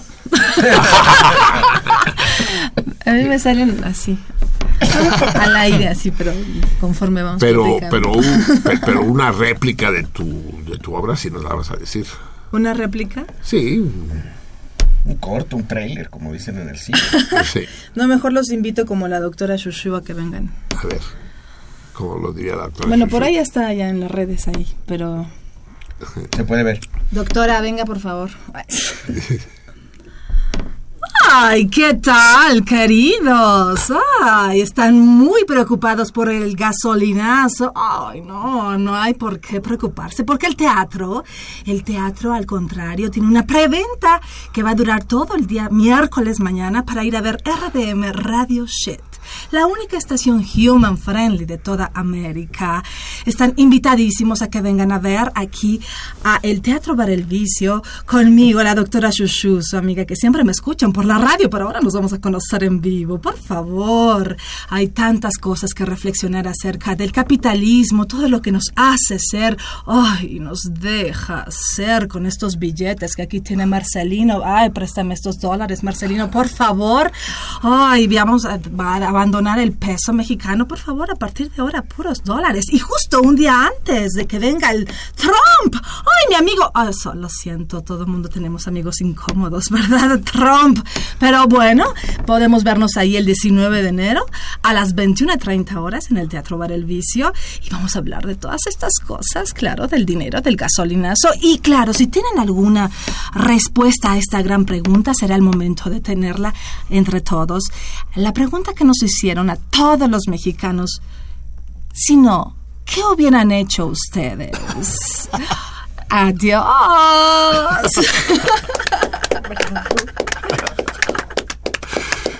Eso, la adivinanza. la adivinanza. Es una Muy gran bien, adivinanza. muy bien, Shushu, de poca madre. Ya lo saben ustedes, Shushu. Eh, ya lo saben ustedes, la querida Shushu nos espera, pues, pasado mañana jueves, en el Vicio, Madrid y eh, la México Coyoacán, que ahí se llama Centenario. Es que no, ese pedazo todavía se llama México Coyoacán, por aquellos... pe- eh, es Madrid cuestiones, 13. Y en la Ma- esquina a Madrid la vuelta 13. es sobre Centenario, una Así es, pulquería, así si es, quieren es. ir antes, luego vienen al vicio. Sí, a ver, a ver si una consigues levantar ese espacio que en los tiempos de Jesús era magnífico y después... Gracias por decirlo, sí. Tú no, tú no lo conociste porque no tienes edad para haberlo conocido en sus... Ay, pero por supuesto que vi a Jesús a Pero era, era muy Sí, notable. claro. A la casa de Nalgador Sobo, ¿no? Sí. De nalgador sobo. Ups. Muy bien, amigos míos. ¿Y, y, y qué nos vas a hacer un descuento? Ay, les voy a les voy a dar este di. una no, son es un pase doble? ¿Puede Ujú. ser? O dos pases dobles. Si son dos es mejor que Ah, uno, pues van a ser dos. Pero ¿los Total, pagas casa- tú o los pagan las los reinas pago- chulas? No, los pago yo. Obviamente, pero no, ya estoy hablando. Ya se quedaste. Adiós, ya, a dormir, a dormir. Eh, sí, eh, no, claro que sí, por favor. Sí, Va, dos pasos órale. dobles para los Órale, de poca, radioescuchas no, de de poca madre. La, la querida María. Eh, ya saben ustedes cómo va a ser la mecánica. En el momento que yo guarde unos segundos silencio y diga ya, a partir de ese momento llamen al 55 36 89 89 y, las, y digan específicamente quiero uno de los pases para la, la radio shit. Pa- radio Para RDM Radio Shit. Pero lo tienen que decir explícitamente. Y en ese momento serán acreedores a uno de los dos pases. De poca madre. Sigue con nosotros, querida, eh, querida María. Vamos a escuchar tantita música, amigos míos, cuando es la una de la mañana con 12 minutos. Miren, este fenómeno que quiero comentarles a ustedes. Resulta que un gran amigo, músico, eh, el hueso, Mauricio Díaz, que ya ha estado en este programa, ha cantado con nosotros, compositor y intérprete maravilloso, autor de la mayoría de las canciones de esta de esta cantante formidable que es Luce, que también estuvo con nosotros, la hidrocálida aguascalentense. Mauricio Díaz sube en su muro un video de un pequeño monstruo maravilloso que yo descubro en ese momento y, y me quedo embobado, me quedo alucinado. Eh, Que canta eh, Il mio babino caro. En primer lugar, me entero que el, el área de Puccini de Gianni Schicchia, No, no, es sí. Schicchia, Schicchia, ¿no? Es- Skiki, Skiki, Skischi, es que es eh, es- Kiki, Kikiriki, Kikiriki haga. Gianni Schicchi, es que no sé cómo se pronuncia eso. Sí, así, Skiki. Es que es SSH, ya te diste cuenta, no es solo la. Janis Kitski. Bueno, es igual. El caso es que de lo que yo me entero, aparte de cómo se pronuncia el nombre de la ópera, es que el título del aria es Mio Babino Caro. Yo siempre había dicho Bambino Caro. No, y, es a eso me, y a eso me sonaba Bambino, mi, mi, mi niño querido. No. Es Babino, que dice papacito. Papacito. Babo, babo. Papá. Papacito, sí. Babo es papá. Porque el padre, el babo, el babino. Sí, es papacito. Papacito. De hecho, yo tengo una obra de teatro. ¿Te la, te la vendo? Sí, la puedes adaptar. Yo quiero vender unos boletos, ¿te me puedo? Pero, sí. Tengo una obra de teatro que nunca he representado, que es la, la siguiente. Dos, se entran dos personajes. Entra uno al mismo tiempo, uno por cada lado de la escena, uno, un viejo y uno joven. Y se miran, eh, van a- los dos un poco agachados, el joven aquí un poco más asá, y el viejo un poco encorvado. Se voltea a ver al joven, el joven se voltea a verlo a él. Se quedan parados los dos y de repente el, el joven le dice al viejo, ¿Babo? Y el viejo, Fillo. Dan un par de pasos, se acercan más, ya están como a 10 metros. Babo, filho mío, babo. Y se van acercando, babo, filho, babo, babo mío, babino, babino, filho. Hasta que están a un metro de distancia y se quedan callados un rato. Y, es- y en ese momento el, el viejo dice, ma io non ho un figlio. Pues, Mi obra está en italiano, pero la puedes españolizar. Pero yo no tengo, ningún, no tengo ningún hijo. Y el joven dice, ma io non ho un babo. No tengo padre. Se quedan callados. Entonces los dos abren los brazos y el joven dice, Babbo, figlio. Se trenzan en un abrazo, luces, telón, aplausos. Te la regalo. Va, ya, derechos reservados. Fírmame aquí. Puede ser mamá, filla, tú ves cómo le. Ok, ok. Bien. Eh, entonces escucho estos concursos, eh, eh, Factor X y demás, ¿no? Con. ¿Cómo se llama el güey ese, el, el- el antipático? Simon. El Simon, sí, el gran Simon, sí. Estos concursos de aficionados siempre, antes habían el. en- ¿Te acuerdas? Tú no, no te acuerdas. Era la hora de los aficionados. Sí, en no. el X. Pedro Infante salió de ahí. Así es. Y Cricri. Y Cricri. Así es. Y son, son muy hermosos. Y, o, o se ríe uno porque hacen el ridículo, o se asombra uno porque resultan muy buenos. ¿no? Los disfruto mucho. Y pasa una niña holandesa de nueve años, en el equivalente holandés del programa, y me deja boquiabierto. De- Dejen ustedes boquiabierto. Me hace llorar. Hace muchos años que una lágrima no salía de mis ojos. Y, y escuchándola, de repente me sorprendió una lágrima que me recorrió la mejilla de comisura a comisura. Es que estoy muy resfriado, como dije. Pero, pero por absolutamente asombroso. Pero lo, entonces fue una mezcla de una gran alegría, de, de un sentimiento místico que solo la música puede provocar, algo parecido al éxtasis. Ya lo hemos discutido, ¿verdad, Javier? Eh, si el éxtasis existe o no. Y tú eres de los que dice que sí, ¿verdad? Sí. Algo como lo que le pasó a Stendhal en Florencia, ¿no? De quedarte paralizado, ¿no? Eh, sí, eh, absorto. Y algo así me pasó con esta niña. Se llama Amira Willenhausen, una cosa así. Pero después me deprimí mucho porque resulta que es conocidísima. Todo mundo sabe de Amira.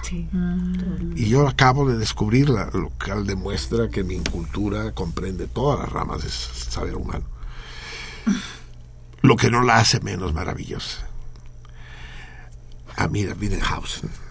Y, pero aparte de su voz, su sonrisa, el brillo de su mirada, su frescura, su donaire, su eh, absolutamente irresistible. Esta es, tenía nueve años cuando hicieron esa grabación, hace tres, ¿No tenía siete? nueve, nueve. ¿Nueve? Sí. Ya se chingó, porque tuvo éxito, ganó, ya la, ya la, ya la capturó el imbécil ese que tú tanto admiras, André Rieu. Ah, sí. No, mames. Sí. Oh, oh, pinche puto de mierda. Ya la capturó, ya la andan llevando en se- Por de- todo el de- detesto a los padres esos que tienen niños monstruitos, ¿no? Y que los van presentando, como hacía el papá de Mozart, ¿no? Con Wolfgang.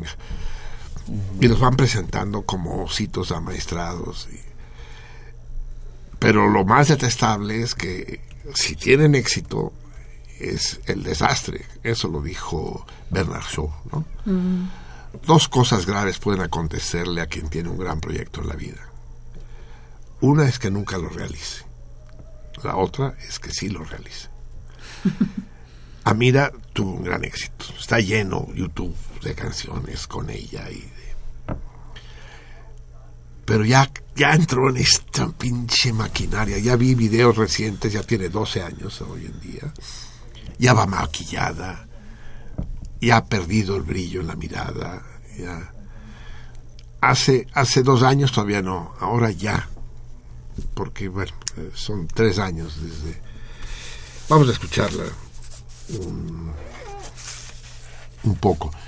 La escuchamos. Hay una canción de Navidad que no que no es que no escuchamos nosotros aquí cuando era necesario, cuando eran los días navideños. Dos canciones navideñas que necesitamos escuchar y que este, aprovecharemos para escuchar hoy. Eh, ¿No tienes el disco tú? Sí. Eso, sí. Una de esas canciones es la célebre Oh Holy Night, traducida de, de- de manera cursi como Santa Noche. La versión española es muy mala. Es mejor escucharla en el original inglés. Aunque la obra es de un compositor eh, eh, francés, eh, la, la letra, Placide Capot de Roquemort. Y la música se la puso un compositor inglés, Adolphe Charles Adams. Y es, para mí es el emblema de la Navidad. Ya les dije que la que más me mueve a mí es el pequeño tamborilero, pero pues el- si algún estandarte tiene la Navidad es la, la Noche Santa. Olvidémonos de la parte eh, eclesial del asunto, ¿no? Y escuchémosla interpretada en, en el Festival de Navidad de la Radio Televisión Holandesa, que a mí me la debe. La historia de las balas de salva que me acompaña de toda la vida del 68, Tlatelolco, salió de una entrevista que me hizo la televisión holandesa. Pero eso es otra historia, no tiene nada que ver con Amira. Pero para la televisión holandesa, eh, Amira, en lugar de hablar de Bala de Salva, les cantó Holy Night. Y aunque ya estamos lejos, ya es en el calendario gregoriano, 18 de enero, vale la pena que escuchemos a Amira. Invito a María y a todos ustedes a deleitarse. Lástima que no la pueden ver, pero ya no es la misma Mira de antes. Escúchenla.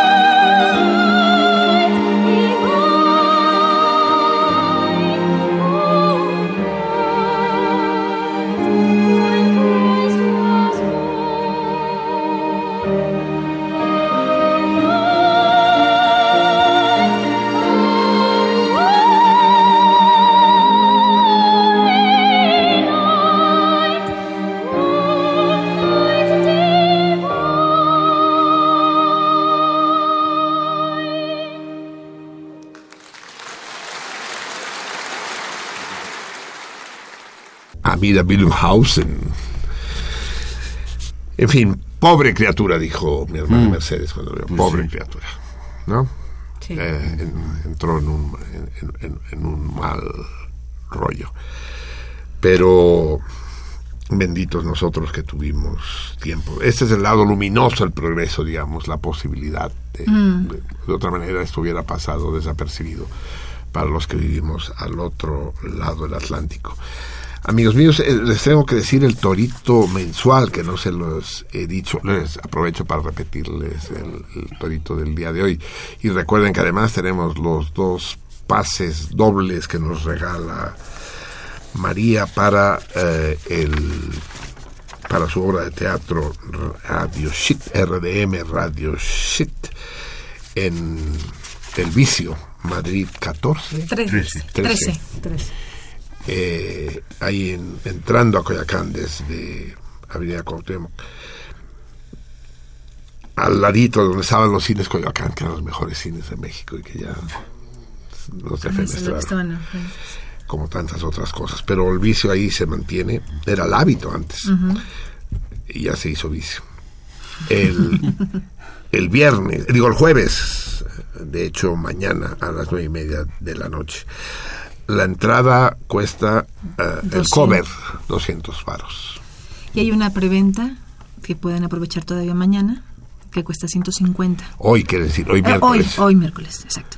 Y o si compran tres boletos, pueden tener tres boletos pagando dos. Y el, el, eh, si los compran todo el día, el jueves, ya se paga 200 pesos. Eso es. Sí, estoy, estoy seguro, a, a ciegas les puedo decir que vale muchísimo la pena. ¿eh? Pero- Estoy muy, muy curioso de ver trabajar A María. a, a María. A Chuchu. Eh, a, Shushu, sí. Eh, ¿Eres Madame Shushu o Shushu a secas? La doctora Shushu. Doctora, eres doctora. Es doctora, claro. Se nota inmediatamente. Eh, el torito del día de hoy pregunta qué dos grandes científicos de la historia de la humanidad, de los más grandes, eh, tienen la propiedad de que el uno, el segundo, nació el mismo año en que murió el primero. Grandes, grandes científicos, los nombres de los cuales ustedes conocen perfectamente, aunque no tengan la más puta idea de qué carajo hicieron. Y el premio es una pieza o un juego de piezas, depende de cerámica del maestro Alberto Díaz de Cosío, el gran. ¿Lo conoces? ¿Has estado alguna vez en el taller de No. Díaz de Cosío? Ah, pues date una vuelta. Allá adelantito. ¿No? Adelantito del vicio. Pero eso Sobre sobre centenario. Centenario. Ah, no, sí lo conozco Sobre entonces. Sí, Centenario, está bien. sí. sí, claro que sí. Solo que ama, so- la izquierda. banqueta a la izquierda. Sí, sí, sí. sí, sí, sí. Sí, es maravilloso. Y el torito mensual, que tiene como premio un grabado de René Freire y que eh, todavía tienen esta semana para responder, porque ya después de esta semana se termina, porque estamos en... ¿En qué, ¿A qué estamos hoy? A 28, o sea, ya 18. pasado mañana se termina el mes nivoso. Y empezará el otro torito que ya planteé, que me equivoqué, pero pues sigue, sigue planteado.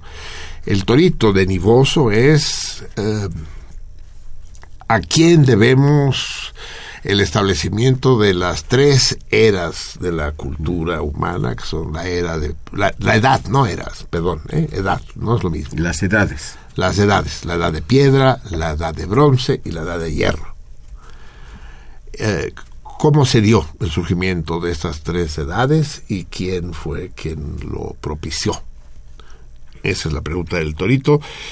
Y las cartas, aunque lleguen tarde, si tienen el sello de correos anterior al próximo programa en que daré la respuesta, los daremos por buenas y participarán en el sorteo.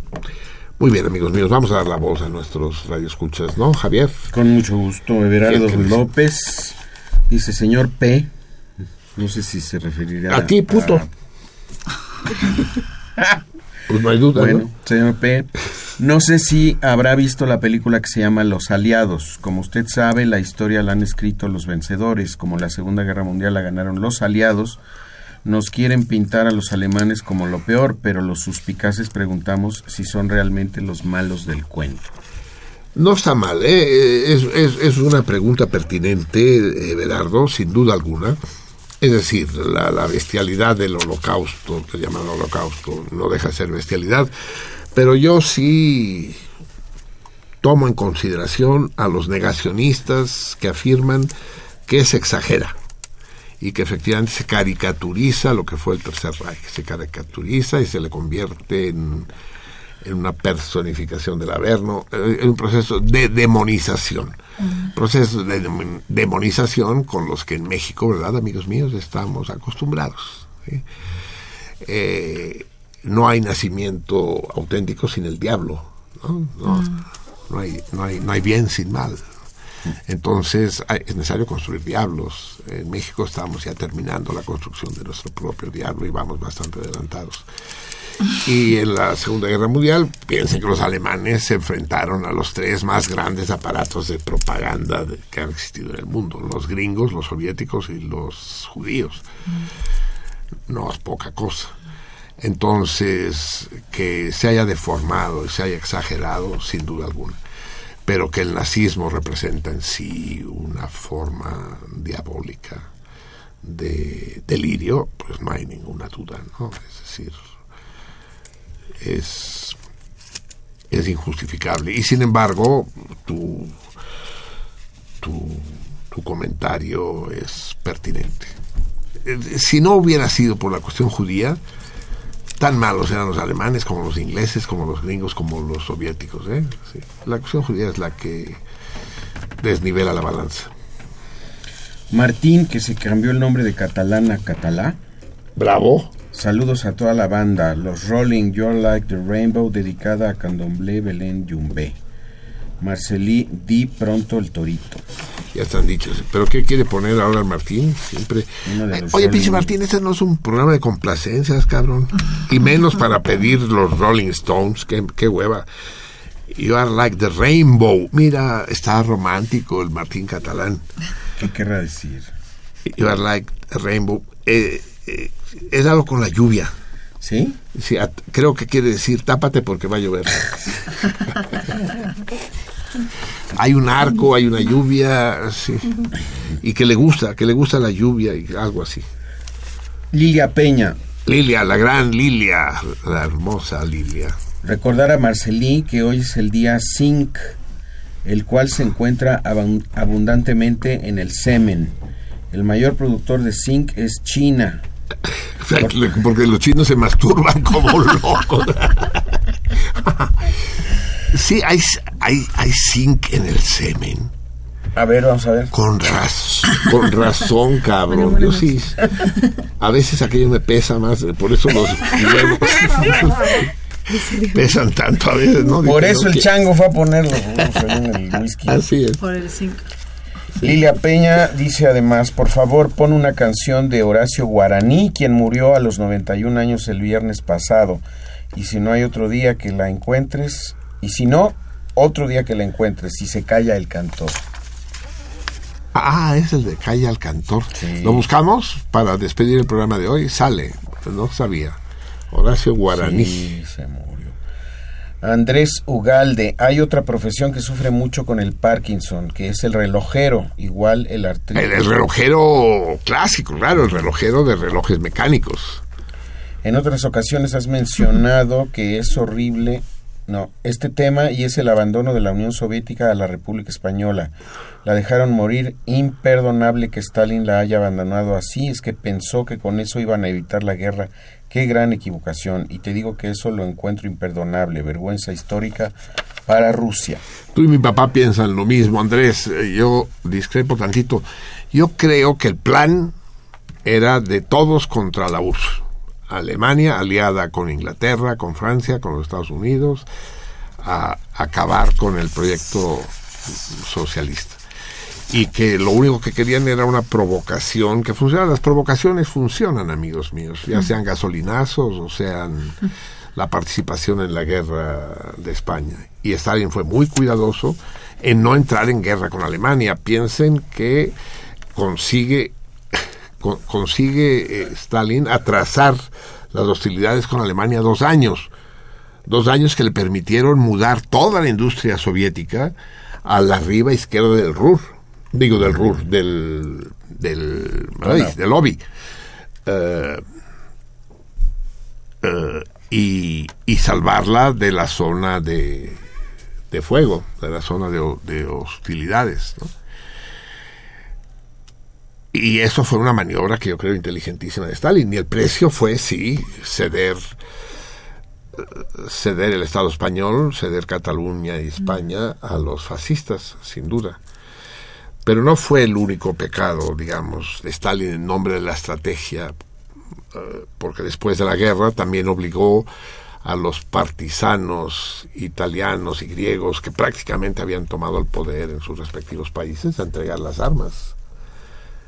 Porque en, en- en Yalta se decidió que Grecia e Italia quedaban del lado capitalista, pues bajo la hegemonía de los aliados. En fin, sí es delicado, Ugalde, es delicado. Manuel Rueda Bugarín, gracias a Marcelino y a Javier por la cultura que martes a martes nos regalan. Ah, cabrón. ¿Tú la regalas, no? No, no. pues, eh, pues será. sí. Y cultura. ¿Qué no, qué no habrá cotizado nuestro amigo? Creo que no no sé. Y contesta el torito. Muy, muy bien, amigo mío, sí. Max, saludos por el placer de escucharlos. Aviso que no voy a responder el torito, nada más por eso hablo. sí, es que es como el güey que pasa enfrente de un sambo, nos dice, eh, se solicitan meseros, garroteros y cocineros. Y entra, dice, el capitán, por favor, dice, sí, es el señor de allá, dice. El capitán dice, vengo por lo del anuncio en la puerta. Dice, ah, ¿le interesa alguno de los puestos que estamos ofreciendo? No, no, vengo solo a decirles que conmigo no cuenten, que no me interesa.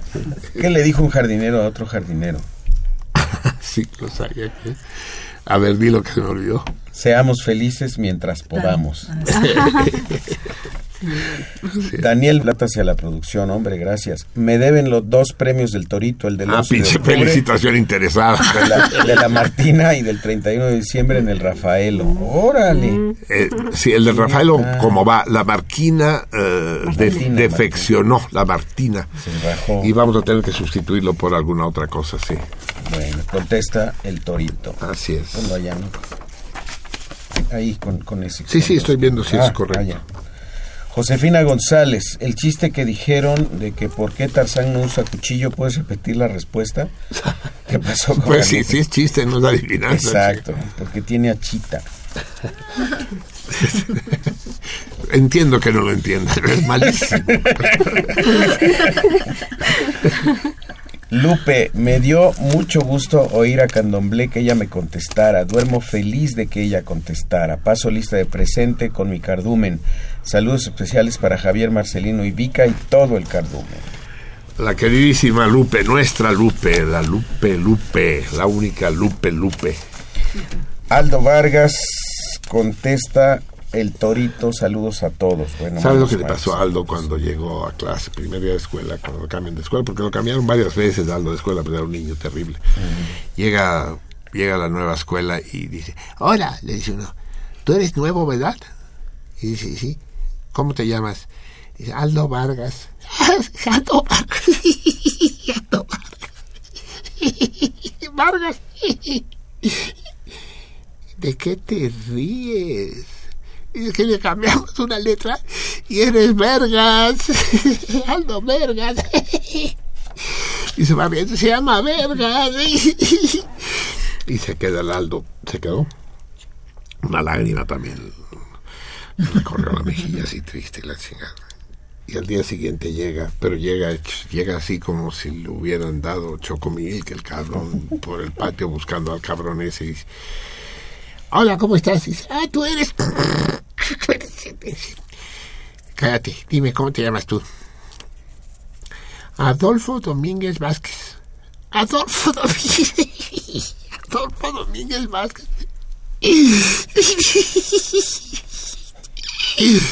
Dice, ¿de qué te ríes? Que le cambiamos todas las letras y vas a chingar a tu puta madre. ¿Verdad, Aldo? Hugo Villaseñor. Uy, el Hugo. Contesta el torito y no dice nada. Yo, ya, ya, hay que, los que no más contesta el torito sin no decir nada, cuenta, los ¿no? vamos a mandar a mingar a su chadre. Órale, Nosferatu nos llamó. ¿Desde qué siglo? Pues desde su No dejó ni su teléfono. Y contesta también el torito. Nosferatu, hazme el favor. ¿Nosferatu Domínguez o Nosferatu Chávez? Porque tenemos dos Nosferatus. Sí, y no dejó teléfono, exacto. Sí. Mar- Marco Antonio Muñoz Ramírez felicita el programa. Muchísimos saludos a Selene, contesta el torito. Luna, nuestra Luna, ya está también contestando teléfonos. Sí. Praxedis Razo, saludos a todos. Un torito barco, que así lo dijo. Ay, pinche Praxedis. Que no sé, que ahorita, ahorita te voy a hacer esperar 10 minutos más, cabrón. Álvaro Agis Pedraza, gracias por el programa. Saludos, contesta el torito. Bien. Virginia Castellanos González, contesta el torito. Sí. Oscar Ramírez Otero, muchos saludos a todos. Contesta el torito. Sergio Martínez, saludos para todos. Los escucho hace muchos años, pero había salido de la ciudad y tengo la oportunidad de escucharlos nuevamente. Ah, mira. Bravo. Aunque nuestro programa es de alcance mundial. Claro. ¿Ves? Sí. Ángel Cervantes, qué hilado y sabio, además de limpio lenguaje, le acabamos de oír al maestro, hasta parece que hizo buches con agua oxigenada. Y como buen Cervantes, acuñó el término tocotromp, que quiere decir todos contra Trump, porque es el primer hombre que cosecha el odio mundialmente sin siquiera exterminar a sus paisanos, como el ricachón de Slim hace con su industria tabacalera llamada Sigatam. Puta, ¿a poco también tiene tabaco? Slim? Eso no sabía yo. Y cuando habla del maestro, creo que se refiere a Osiris, ¿verdad? Porque que dice, sí. acuñó el término tocotromp. ¿Sí lo acuñó? Pues no sé ¿Pero si qué lo acuñó, decir? pero... Toco. Todos Tucu- contra Trump. To- to- Todos contra, contra Trump. Trump. Ah, sí, ¿la conocías el término? Tocotromp. No, no, Lo de deduces. lo Ah, aquí lo dice, Sí, sí, sí, quiere sí. decir todos contra Trump. Trump. Ah, no, él dice acuño el término. Acuño Ah, dice yo. acuño. Ah. Acuño. Entre y Tocotromp.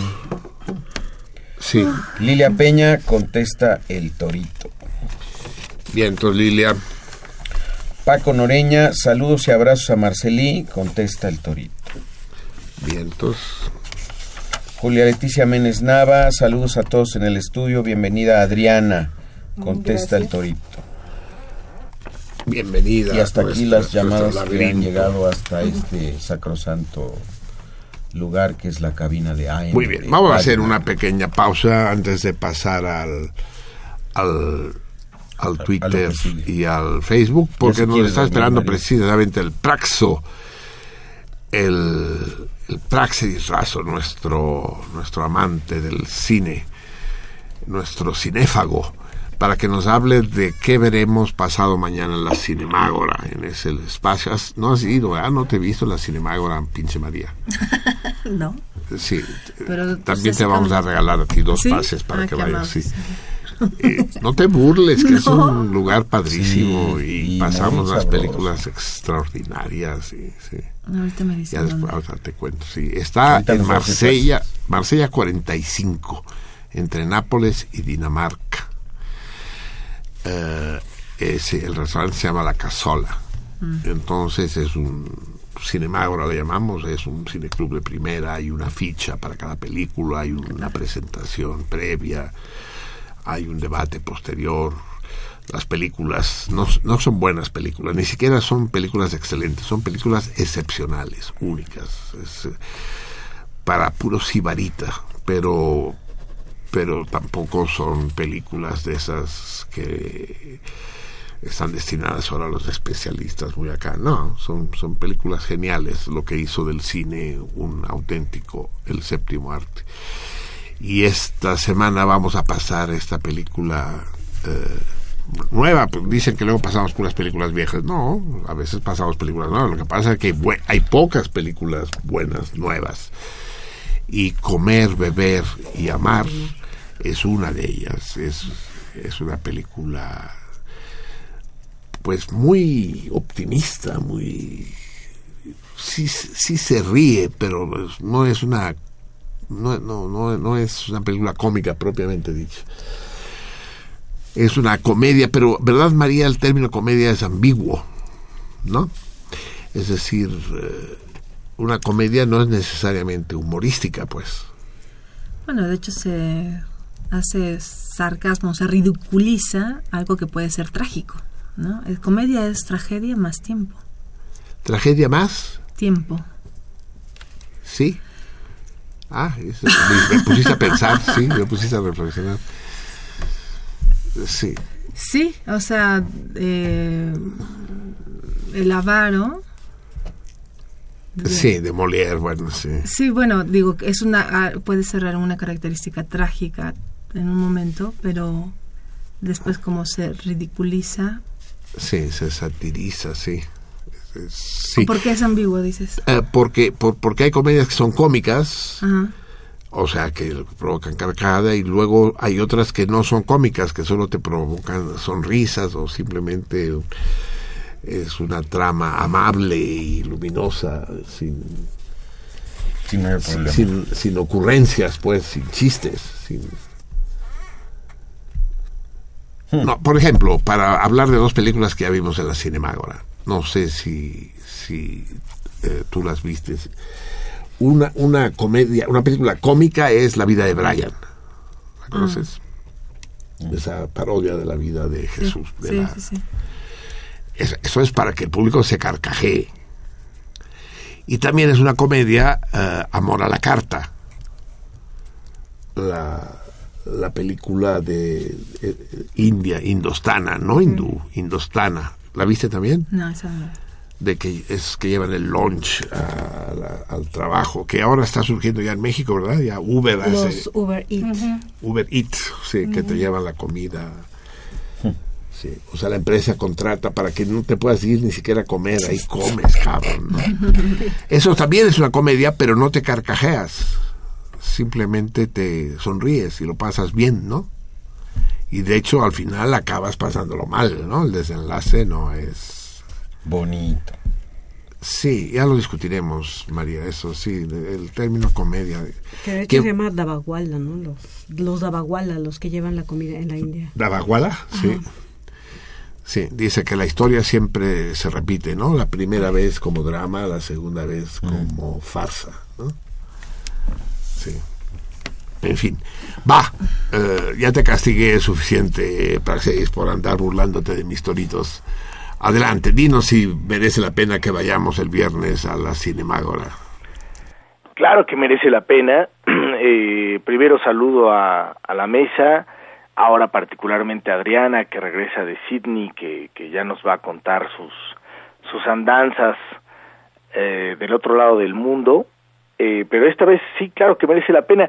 Y, y, y- el término quizá que, que, que estás buscando, Marcelino, es el melodrama. Vamos a ver una película melodramática, enigmática, eh, que sí, nos va a hacer reír en algunos momentos a carcajadas de las de la tragedia y también de lo cómico de, de lo- de la vida que representan aquellos aquella familia eh, la familia Chu que vamos a ver el viernes eh, cómo van funcionando estas eh, hijas estas tres hijas eh, prodigiosas y el, el, el maestro, el chef eh, maestro, eh, el viejo Chu, que, va, que nos va a enseñar cosas de no solo de la cocina, sino del ser padre, del ser, del ser hombre en una sociedad, eh, del ser hombre viejo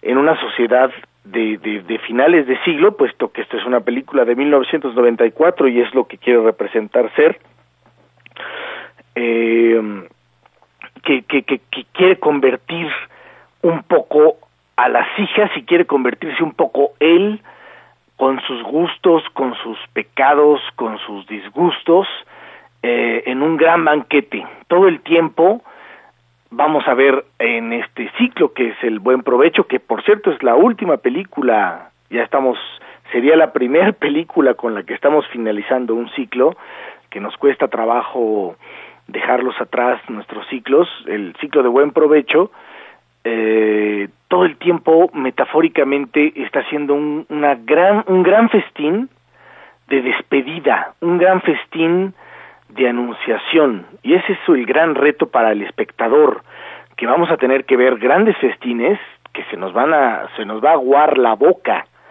de, de los festines que prepare el chef Chu eh, frente a nuestros ojos, porque porque el, el, el, en esta película la, la preparación comienza desde lo crudo, no les digo más, sino simplemente eso, desde lo más crudo que se pueda, hasta el acabado del plato, ¿no? El, el acabado vaporoso de, de un de, de- un platillo que se va sirviendo eh, para, para, para los participantes de la mesa.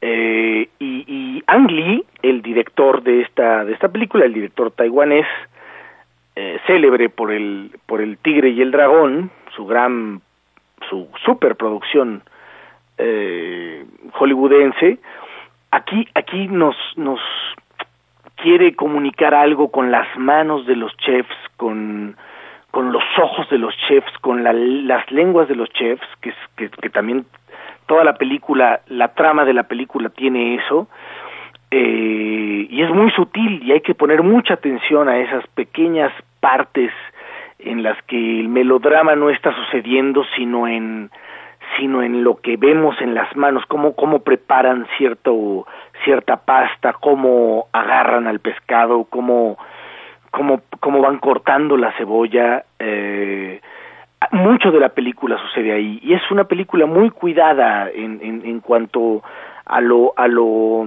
a la exploración que quiere hacer del, del, de la comida.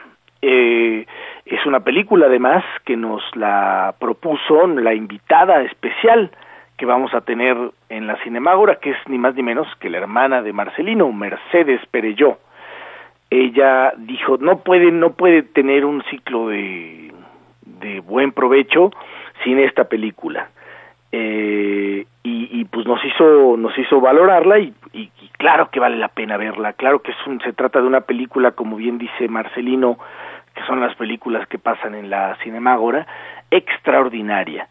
Eh, una película excepcional en donde lo monumental de la pantalla, que, que, que también es una obsesión nuestra de la Cinemágora, lo monumental de la pantalla se traduce a algo sentimental.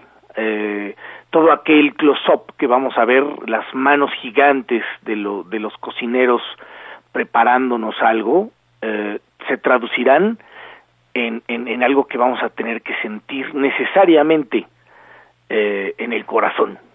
Y es por eso que este melodrama taiwanés es una, un pretexto perfecto para pasar la noche del viernes a las ocho en punto con nosotros en la Cinemágora, allá donde ya dijo Marcelino, en Marsella 45, en la colonia Juárez.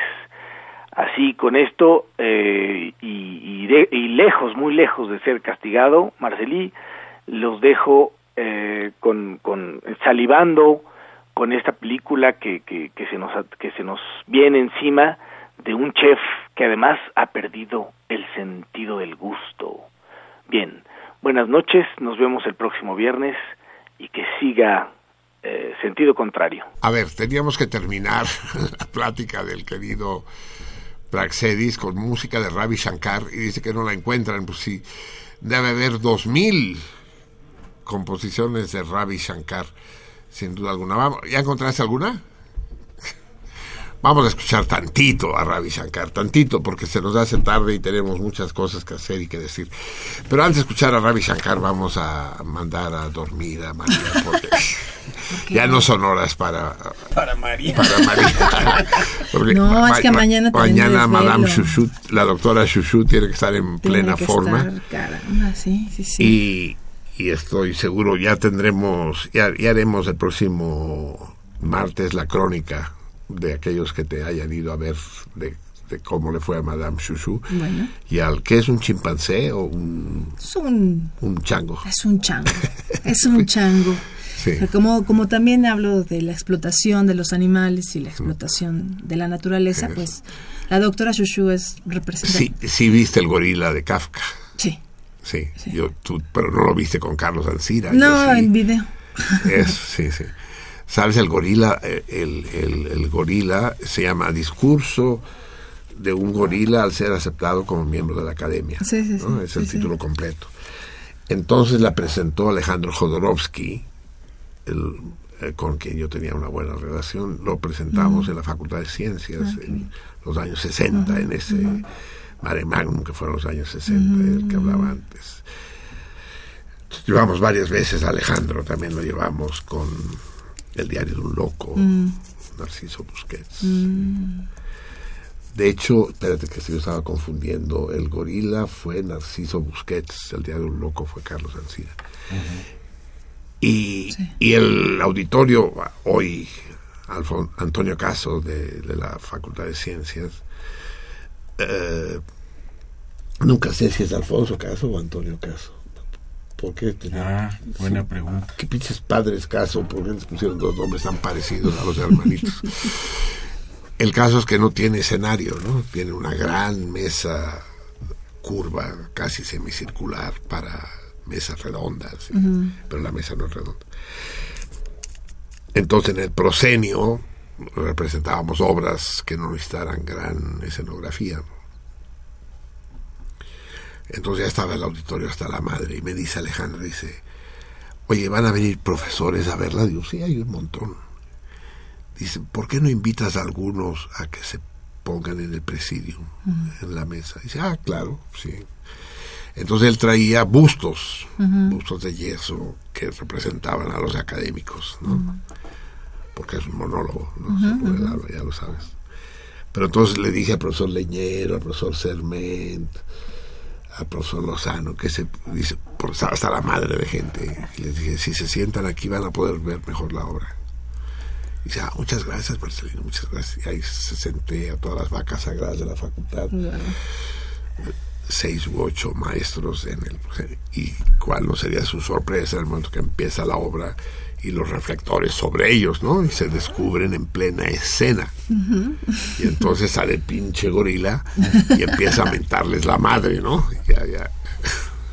Genial. Sí, eh, me acuerdo mucho. Y de, de manera que tu chango es una especie de gorila de Kafka, algo así.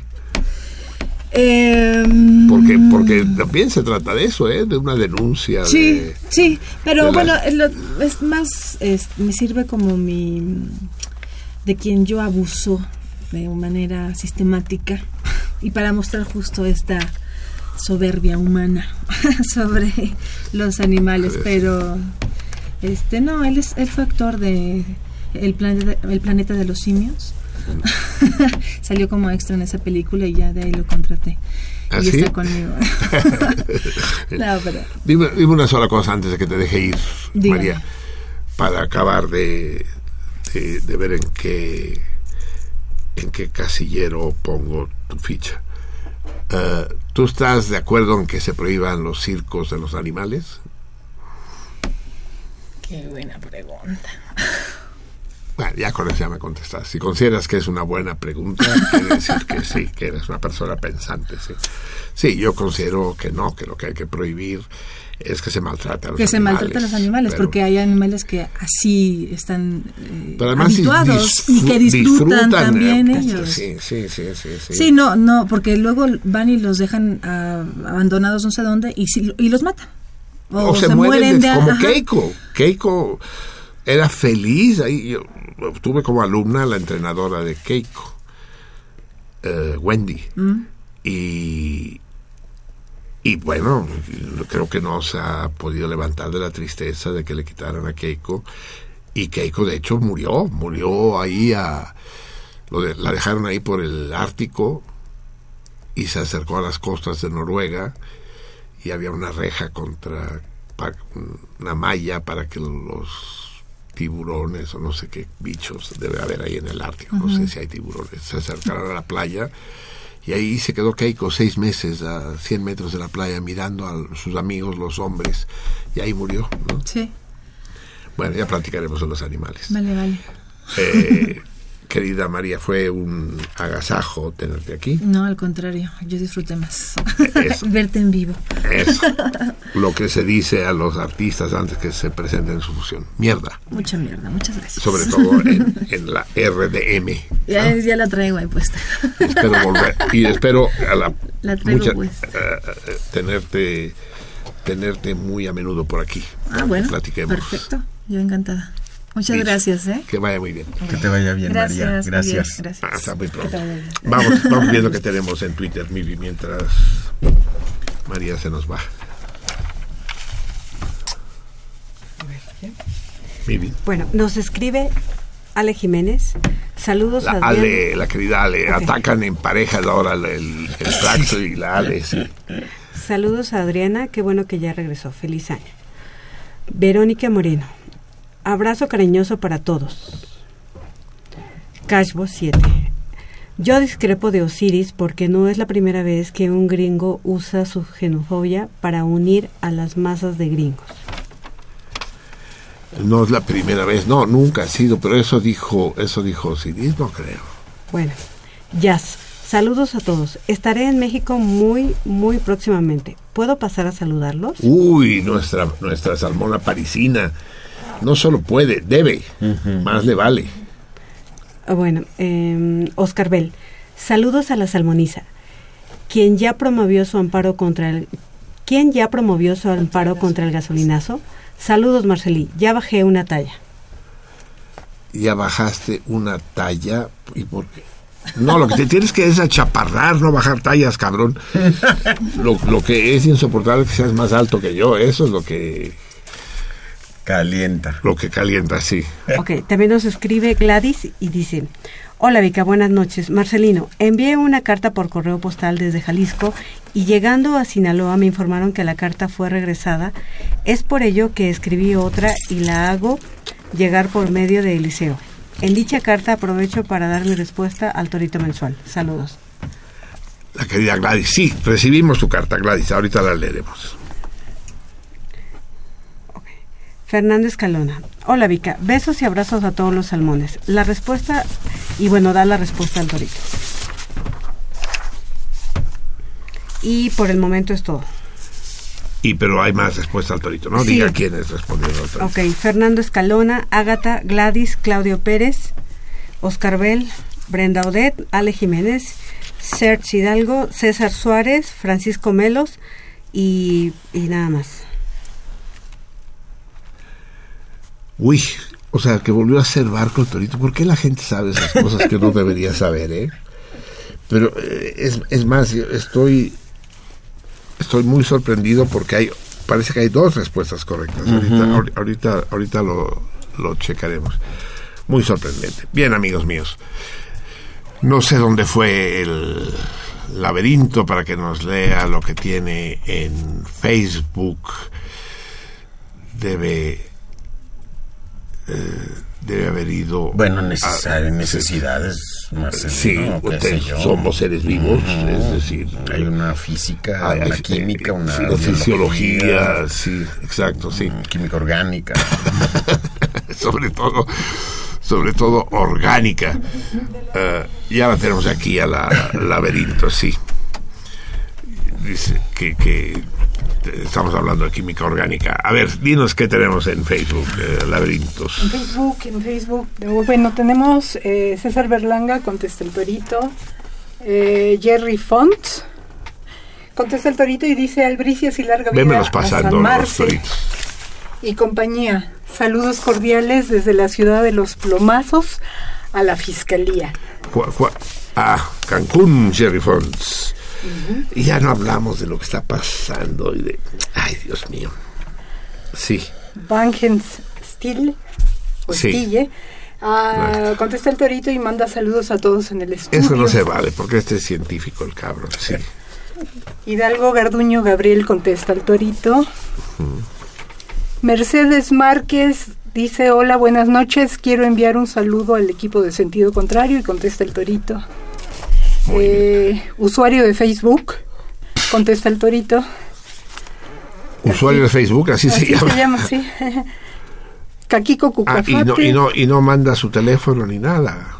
Ah, pero lo, tiene, lo tienes ahí, pues, en Facebook, sí. Sí, eh, se lo puedo pedir eh, dado el caso, ¿no? Sí. Caquico Cucafate contesta el torito. Sí. Fernando Muñoz también.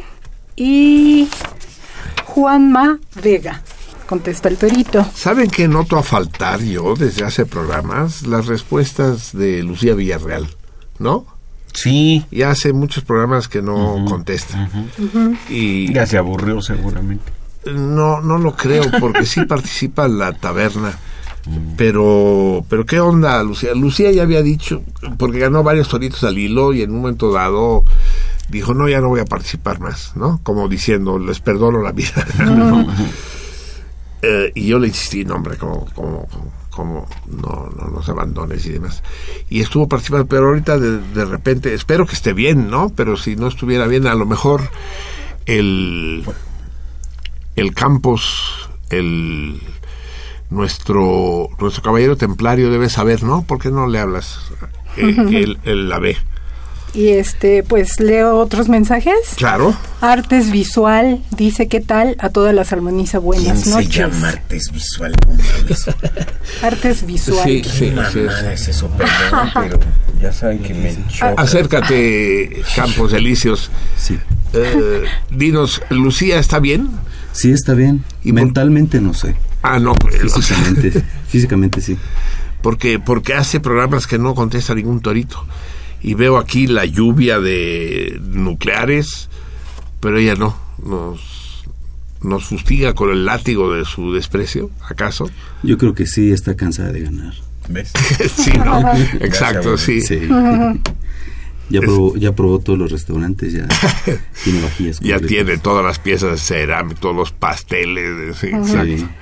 Bueno, Entonces ahora sí sigo leyendo. Sí, sí, por favor. Entonces dice Artes Visual, ¿qué tal a todas las almoniza? Buenas noches.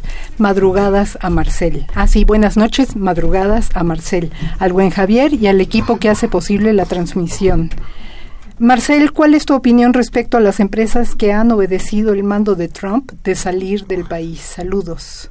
No, no hay ninguna opinión. Es decir, el principio del capitalismo es hacemos aquello que nos reporte más ganancias, pues no esperemos que un capitalista sea altruista. Eh, es una vieja discusión en el Partido Comunista en el cual milité si se podía hablar de una burguesía nacionalista.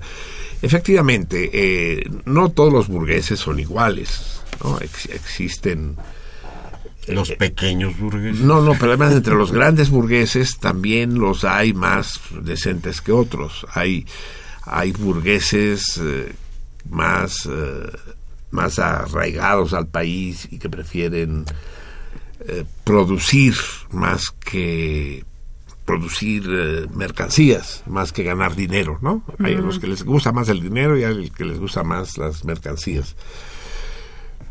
Eh, por ejemplo, el caso de Slim. Slim es un hombre que invierte fundamentalmente en México. ¿no?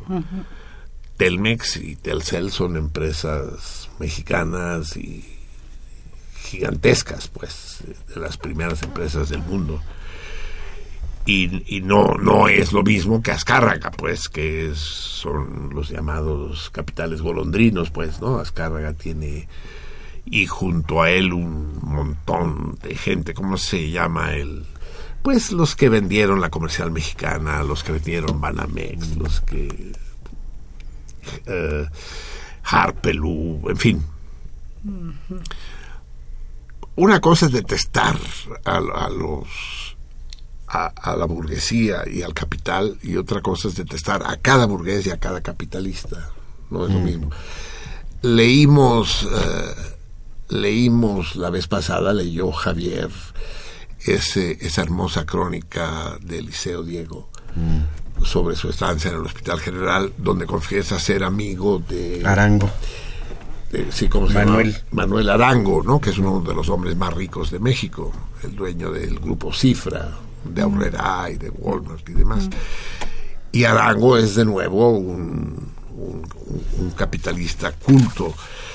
Eh, en la figura del mecenazgo, por ejemplo, que es fundamental en la historia del arte, es decir, si hubiera habido los grandes mecenas, la historia de la pintura y de la música y de la literatura se habría visto gravemente afectada, es, es importante, ¿no? Entonces, ¿qué opinar de las, de las, de las compañías que, que le hacen caso al chantaje de Trump? Pues, en fin, si no son... Van dos, una. Es decir, dos que se van y una que se queda. Así es, sí. ¿Cuál Pero, pero el criterio fundamental de todo capitalista es el criterio del beneficio, de la inversión, de la rentabilidad, de las ganancias. ¿no? Y, y lo, las otras virtudes, llamémoslas culturales e ideológicas, son añadiduras, ¿no? Pero casos como Slim o Arango son excepcionales, cada vez más excepcionales, por desgracia.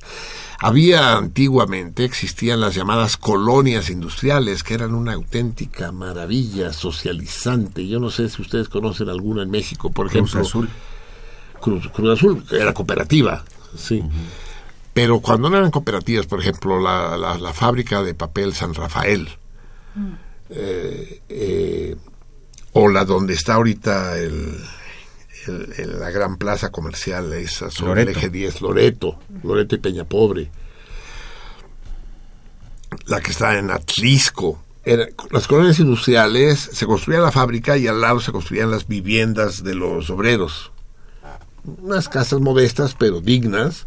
Y había la escuela para los niños y la tienda y es decir, era, era una burguesía distinta, menos voraz, menos eh, ríspida, menos cruel, ¿no? Que, la, que, que esta burguesía desnaturalizada y deshumanizada. Hay una gran película gringa, lástima. A ver, a lo mejor el 3 lo sabe. Eh, No, el tres, tres no está. Digo, eh, el 5. Ah, Estás hablando por teléfono, perdón, acércate 5. A ver, ¿quién de ustedes, eh, o Javier, hay, hay, hay una película, ¿cómo se llama este actor célebre, chaparrito, calvo, contemporáneo? Eh, actor gringo. Danny DeVito. Danny DeVito, exactamente. Danny DeVito actúa. A ver, busca los cinco, pero no te me vayas, no es esa la pregunta. Actúa en una película donde el, el- el dueño de una fábrica de tornillos decide vender la fábrica. Y, y, entonces la hi- y va a despedir a todos los obreros. Entonces la hija eh, defiende a los obreros, dice, pero papá, ¿por qué los vas a dejar sin trabajo? Sin... Pues no, se van a llevar su indemnización, pero no, papá, y los tornillos y la fábrica y el, el amor a, a toda esta estructura, no, porque me conviene más invertir acá y allá y demás. Y entonces la hija en un momento dado discute con Danny DeVito y le dice, pero ¿por qué, qué no somos ya millonarios? O sea, ¿por qué necesitamos ganar más, pues, como si no fuera ya suficiente? Y Danny DeVito le contesta con una frase genial. Ojalá el 5 encuentre el nombre de esa película. Dice, a ver, pequeña, entiende, ¿cuál, cuál, cuál es el juego? Eh, este juego se trata de ganar lo más posible. Y el que al morir tenga más, ese gana. Y es que esa es la mentalidad enloquecida, delirante del capital. Es decir, eh, ¿cuál? Ya, ya no se trata del, de- del nivel de vida, De la producción. de- Sí, de la hermosura. No, no, no, no. Se trata simplemente es, es como, como, como un vicioso, como un adicto. Hay, hay, hay los adictos al iPhone y los adictos a, a la filatelia. Y hay los adictos al dinero, ¿no? Tan bien caricaturizados por Rico MacPato, por ejemplo. Esa película con Danny DeVito la tenemos que pasar. Bien. Y entonces, este, más, eh, eh, Luis Fernando Pérez Vargas dice saludos y buena noche a todo el equipo. Dos preguntas al señor Marcelino. ¿Qué es el movimiento Betnik Bitnik. o Bitnik? Sí. O bien, ¿cómo se define? Gracias, buen inicio de semana. Los beatniks fue un movimiento surgido en los años 50 en la posguerra en Estados Unidos y es un eh, principalmente sostenido por escritores, pero también hubo pintores y músicos eh, que eran antisistema. ¿Cómo? Kerouac. Jack Kerouac y Bukowski. eh, Bukowski. eh, y bas- bas- bastantes más. eh, y, y hay un. Es, es semejante a los hashishinos del siglo XIX en, en- en Francia, ¿no? Eh, Baudelaire o Mallarmé. eh, Eluard. es- el, el ya era surrealista, digamos, ya es otro rollo. Pero de lo que se trata es de, de una cierta insolencia, de un cierto descaro, de rompimiento de las reglas y de las, conven- de las convenciones. ¿no? Se dice que de beatnik viene el, tomaron su nombre los Beatles, ¿no? que es una combinación entre escarabajo y beatnik pero pero sí es eh, eh, Kurt Vonnegut eh, eh, la, la palabra es una palabra inventada por ellos mismos y cuyo origen exacto se desconoce Eh, surge sobre todo en la costa oeste en, no no es no es un movimiento de Greenwich Village como fue después Henry Miller y demás, ¿no? Sino es más bien californiano. Ujú. Eh, Luis Melchor nos comparte el cartel de la Cinemágora de este viernes. Ana Laura Sánchez Montiel dice, apenitas vengo, me perdí el comentario de Osiris, pero los abrazo fraternalmente. O si dice siempre lo mismo, Ana Laura, no te perdiste nada. Ajá. Eh, José Antonio Martínez Lemus. Él dice, aparte de contestar al torito, dice buenas noches a todos. Adriana, bienvenida, muchas gracias. Y qué bueno que estás de regreso en el programa. Marcelino, apuntando en el tema de Osiris, Trump ha hecho de los por los trabajadores perdón, norteamericanos más que Clinton, Bush y Obama juntos. Y eso que aún no entra en funciones. Salud. Esa, esta es la gran paradoja a la que se enfrenta la izquierda, la pinche izquierda de mierda. ¿No? Ya saben que yo no soy de izquierda, soy revolucionario. Es la paradoja. Es decir, para los revolucionarios, el trabajo salariado es una forma de esclavitud. El, el- el- el- el patrón no le hace ningún favor al obrero. El, el- el patrón traba- vive del obrero, vive del trabajo del obrero. Pero aquí hemos dicho, ah, no, es que crea puestos de trabajo. Pues lo, lo que crea son, son pretextos coartadas para, para abusar de ellos, para explotarlos. Pero claro, es que el problema en, un- en un país en donde hay desempleo, donde, donde se muere la gente de hambre, si alguien te dice, ven, yo te exploto, produce 50 y te pago 5, la gente, gracias, cabrón, ¿no? Gracias, tú cómete la torta que yo seré feliz con las migajas. Es- esa es la gran paradoja. Es decir, aquellos que en México a la López Obrador y a otros vociferantes parecidos dicen, no, es que en México los ricos tienen que pagar más impuestos. Que bueno, súbele los impuestos a los ricos y lo que va a pasar es que los ricos se van a ir. Los ricos van a buscar, como contestamos hace rato, el lugar donde su inversión sea más rentable. Si tú se la, se la haces de todos a los inversionistas, los inversionistas se van. Los inversionistas buscan lugares seguros, donde no haya huelgas, donde no haya derechos sindicales, donde no haya prestación, donde no haya desmadres. Eso quieren ellos. Y donde los sueldos sean los menores y los impuestos sean los menores. Entonces, súbele los impuestos. Entonces, la fábrica que tenían aquí, pues se la van a llevar como, como la Ford que se va a ir a, a Cincinnati, o si no se van a Cincinnati, se van a las Islas Caimán, yo que sé dónde, pues. Es que hay una pretensión ética que obviamente no existe. El, Pues sí. el- dinero es lo que cuenta, lo demás es lo de menos. Sí, aunque existen estos casos como la, Sí, la película bueno, que sí, pero son son eh, son excepcionales el del capitalista ético, digamos, ¿no? Pero pues esos son garbanzos de a libra, ¿no? Sí, es- eso eso prácticamente ya no funciona. Pero decir que Trump ha hecho por los trabajadores gringos, no sé qué, es una enormidad. Aparte de enriquecerse a costa de su trabajo, no ha hecho otra cosa. No mamemos, hombre. Sí. Eh, Moro Chaparro contesta el torito y dice saludos a Marcelino Platas y al equipo y la invitada. Abrazo. Nuestra gran María. Y contesta el torito. ¿Conseguiste? Puede ser el dinero de los demás, 1991. ¿Suena? No sé, puede ser. El dinero de los demás. Sí, se trata de, de la competencia entre dos empresarios por darle di- de- este, dirección a, a una empresa. Pero uno vende, está vendiendo la empresa. Sí, hay una, una disputa desde, desde el punto de vista... ajá, Y, es una empresa. fábrica de tornillos. A ver si me puedes dar más datos, sí. La fábrica tiene que ser de tornillos. Y tiene que ser con Dani De Vito, sí. Es todo en Facebook. Muy bien, va, vamos a leer, amigos míos. Ya son las 2 de la mañana con 21 minutos. Eh, a ver, es, es- este mundo está valiendo madres, amigos. eh, no, no. El gasolinazo es grave. Pero mucho más grave es eh, los aspavientos que provoca el gasolinazo. ¿Cómo, cómo decírselos? Es, es bastante mezquino que las preocupaciones de la gente sean eso, que lo que antes costaba cinco ahora cueste seis. ¡Ay, Dios mío! Y que nos desgarremos las vestiduras. Me decía Vika hace rato, dice, pues toda la vida yo he escuchado, toda mi puta vida he escuchado que, que, que la gente... sube el azúcar, que sube las la tortillas, que el precio de que las las tortillas, y el precio de las...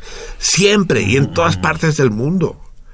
Pero que no hay otras preocupaciones mejores que el precio de la gasolina. Realmente esto debe ocupar nuestras vidas.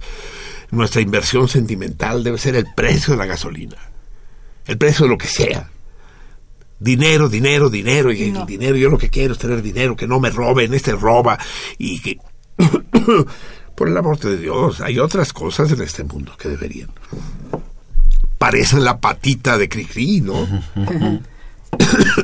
Que, que, que protesta por lo caro que está todo en el mercado, ¿no? Exacto, Sí. es la canción de qué año es. Pues los 50 debe ser, ¿no? es, un- es una vieja historia esa. Pero de ahí empezar a sacar conclusiones de que de que la organización del mundo y demás es aquel mundo en donde la gasolina no suba de precio, en fin, sí. Pero es toda una, una movilización sin discurso, sin discurso y sin médula, sin, sin, sin alma, sin espíritu. es muy mezquino, muy superficial, muy, muy el aspaviento para afuera, pues, ¿no? Eh, y y entonces, pues sí, hay, hay problemas. Hay- efectivamente hay gente para la cual un peso es muy importante. Entre los salmones hay gentes que viven Al día. mal y mal al día, ¿eh? Sí. Es decir, eh, Mercedes, mi hermana, la que va a presentar la película del viernes, de pasado mañana, eh, se obrerizó. Ella fue marxista, fue maoísta, fue espartaquista, y ella y su esposo, Salvador Sarco, se obrerizaron, se fueron a vivir a la colonia San Felipe de Jesús, en un cuarto de azotea, vivían los seis, eh, ellos dos, en un cuarto de azotea. Ellos obviamente dormían en el suelo, en un petate, y los hijos dos y dos en una litera abajo, dos abajo y dos arriba, con, con, con una con, con unas normas muy estrictas. Tuvieron que dejar de fumar porque no tenían para los cigarros. Tuvieron que dejar de leer el periódico porque no podían comprar el periódico. Eh, se- ellos se lo impusieron, pero hay mucha gente que así vive y que no es que eso haya impuesto, y es que así es, hay gente muy pobre. Pero todos estos que andan eh, cacareando como locos por ahí, eh, tomando carreteras y saqueando chedrauis y demás, no son esos, ¿eh? No son esos. De eso hablaremos la semana que viene. Hay una semejanza muy importante. Hay una semejanza muy importante entre eh, los saqueos y los linchamientos, pero de eso, eso es una cosa que me tomará más tiempo hablarlo. Pero en, en función de este, de ese panorama, vamos a leer hoy un poema de Ray Bradbury. poema. Es un poema, es curioso, ¿no? Bradbury poema. Este poema se lo debo a esta querida Salmona, querida aunque no la conozco personalmente, Alma Elena Fernández. Ah, está en Uruguay. ¿Está en, ¿Vive en Uruguay? No, está en Buenos Aires, perdón. ¿Vive allá?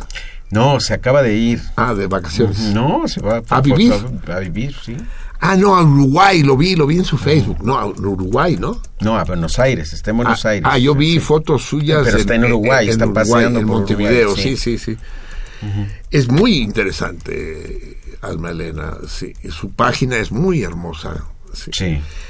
Y de su página tomo este poema que yo desconocía de Ray Bradbury que se llama Tenemos el arte para que la verdad no nos mate. Cuando la verdad es tan mezquina, tan pobre, tan deprimente como los gasolinazos y las protestas contra los gasolinazos, ¿no? Tan deprimentes unos como otros. Vamos a pedirle a un artista, a Xavier Argent, Javier Platas, que nos lea este breve poema. Y vamos a acompañarlo para, para despedirnos ya de una de las grandes obras de arte, del arte universal que es de un artista, de un compositor no, no excesivamente conocido, no de los más conocidos, pero que, es, que produjo esta perla negra auténtica de la historia de la música, que es el Trino del Diablo, de, ¿cómo se llamaba? Tartini, Giuseppe, Giuseppe. Giuseppe Tartini. La leyenda dice que estaban en un salón galante, estos salones del siglo XVIII, en los que se reunían los intelectuales y la madame. Eran una especie de burdeles, pero finos, donde no necesariamente se iba a coger, se iba a convivir con los demás, con las muchachas, con los otros intelectuales. En los salones galantes franceses, Madame la Pompadour, Madame de Stael, ahí se, ahí se forjó la enciclopedia y la Revolución Francesa, y ahí se encontraron Diderot y Voltaire. Pues en un salón galante veneciano se encontraron alguna, alguna vez Tartini y Vivaldi. Y alguien dijo, a ver, ¿quién es más chingón? Tartini o Vivaldi. Y la dama en cuestión, cuyo nombre se me escapa, ¿lo recuerdas tú ahora? No. La dama en cuestión dice, va, vamos a hacer un concurso, a ver, vamos a to- que toquen una pieza cada uno y el que gane, con el que gane voy Pero a pasar la noche. Creo que no era Vivaldi, era Corelli. Yo creo que era Vivaldi. ¿Sí? O sea, vamos, Ajá, vamos, a, ajá. vamos a verificarlo. Ajá. Y, y entonces tocó Tartini y tocó Vivaldi Corelli, o Corelli, Vivaldi, pues. Y ganó el otro, no ganó Tartini. Entonces Tartini, que estaba enculadísimo de la dama en cuestión, se fue deprimidísimo a su casa y se acostó a dormir. Entonces se le apareció el diablo. Y entonces le dijo el diablo, a ver cabrón, escribe, te voy a dictar. Y le dictó una melodía. Entonces él se medio despertó del su- oyó la melodía, eh, no, la interpretó. El diablo se la interpreta, y Tartini se despierta, la recuerda y la escribe. Y se consideró durante mucho tiempo intocable, imposible de interpretar. Es- Después ya se interpretó y ahora la interpretan. Y es, es una perla negra en la historia del arte. Parece ser, y, y Javier lo debe saber más que cualquiera de nosotros, pues toca al, al- al pariente gordo del violín, que es el cello, ¿no? Es realmente técnicamente muy difícil. Sí, bueno, sí, sí es difícil. Es difícil porque tiene, o sea, los instrumentos de cuerda, pues normalmente se sabe que, que son melódicos, es decir, que tocan una sola melodía y el acompañamiento lo hacen otros instrumentos. Y en este caso, Tartini recurre al- al- a, a las dobles cuerdas, le llamamos, es decir, hace dos melodías en dos cuerdas. o- Y esto, pues no es fácil de hacer en, en el, Ujú. en el violín. Muy bien. Vamos a escuchar, pues, El Trino del Diablo, interpretado por dos principiantes. Ah, porque, por- porque es, porque es un dueto, ¿no? Para violín y piano. Bueno, originalmente es para bajo continuo en el barroco, porque es una obra barroca. No, no existía el piano, pero el piano, bueno, Ah, es era como viol- un violín y- y el bajo continuo, Seguramente era clavecín o algo así. Sí, interpretan la pareja, la pareja, el, el dúo dinámico de Oistrakh y Jampolsky, nada menos. Es una grabación de 1950, eh, cuando vivían ambos, sí. Y es, aquellos que lo conocen ya se están relamiendo y aquellos que no la conozcan vayan, vayan preparándose para relamerse. Y nos despedimos, amigos míos. Vamos a hacer el sorteo. ¿Tenemos alguna respuesta correcta más? ¿Algún Bueno, tengo comentario un más? comentario de Claudio Pérez. Dice, bonita canción francesa, ha nacido el Redentor. Eh, eh, Ah, Fernando Escalona pero también nos... Se refiere al. Me imagino al- que de Amira, no al sé. Holy Night. Ajá, Ajá, ¿O es esa- otra? así es. Sí, a esa sí, esa. Sí. También nos escribe Fran- eh, Fernando Escalona y dice, perdón, dice, hola Vika, besos y abrazos a todos los salmones. No hay que olvidar que el trabajo de locución de María Sandoval en Radio Nam es extraordinario, ya es una voz familiar. Un gran saludo para ella. Por favor, Vika, gracias. Bueno, Lástima, ya se, nos suena María Sandoval, pero esperemos que lo esté escuchando. y pues es todo. Y en Facebook, En Facebook no, no, no hay nada nuevo. Muy bien. Eh, resulta que el torito tiene dos respuestas correctas. Yo me vengo enterando esto. eh, yo no sé ustedes, pero yo aprendo un chingo en cada, cada, cada programa de sentido contrario.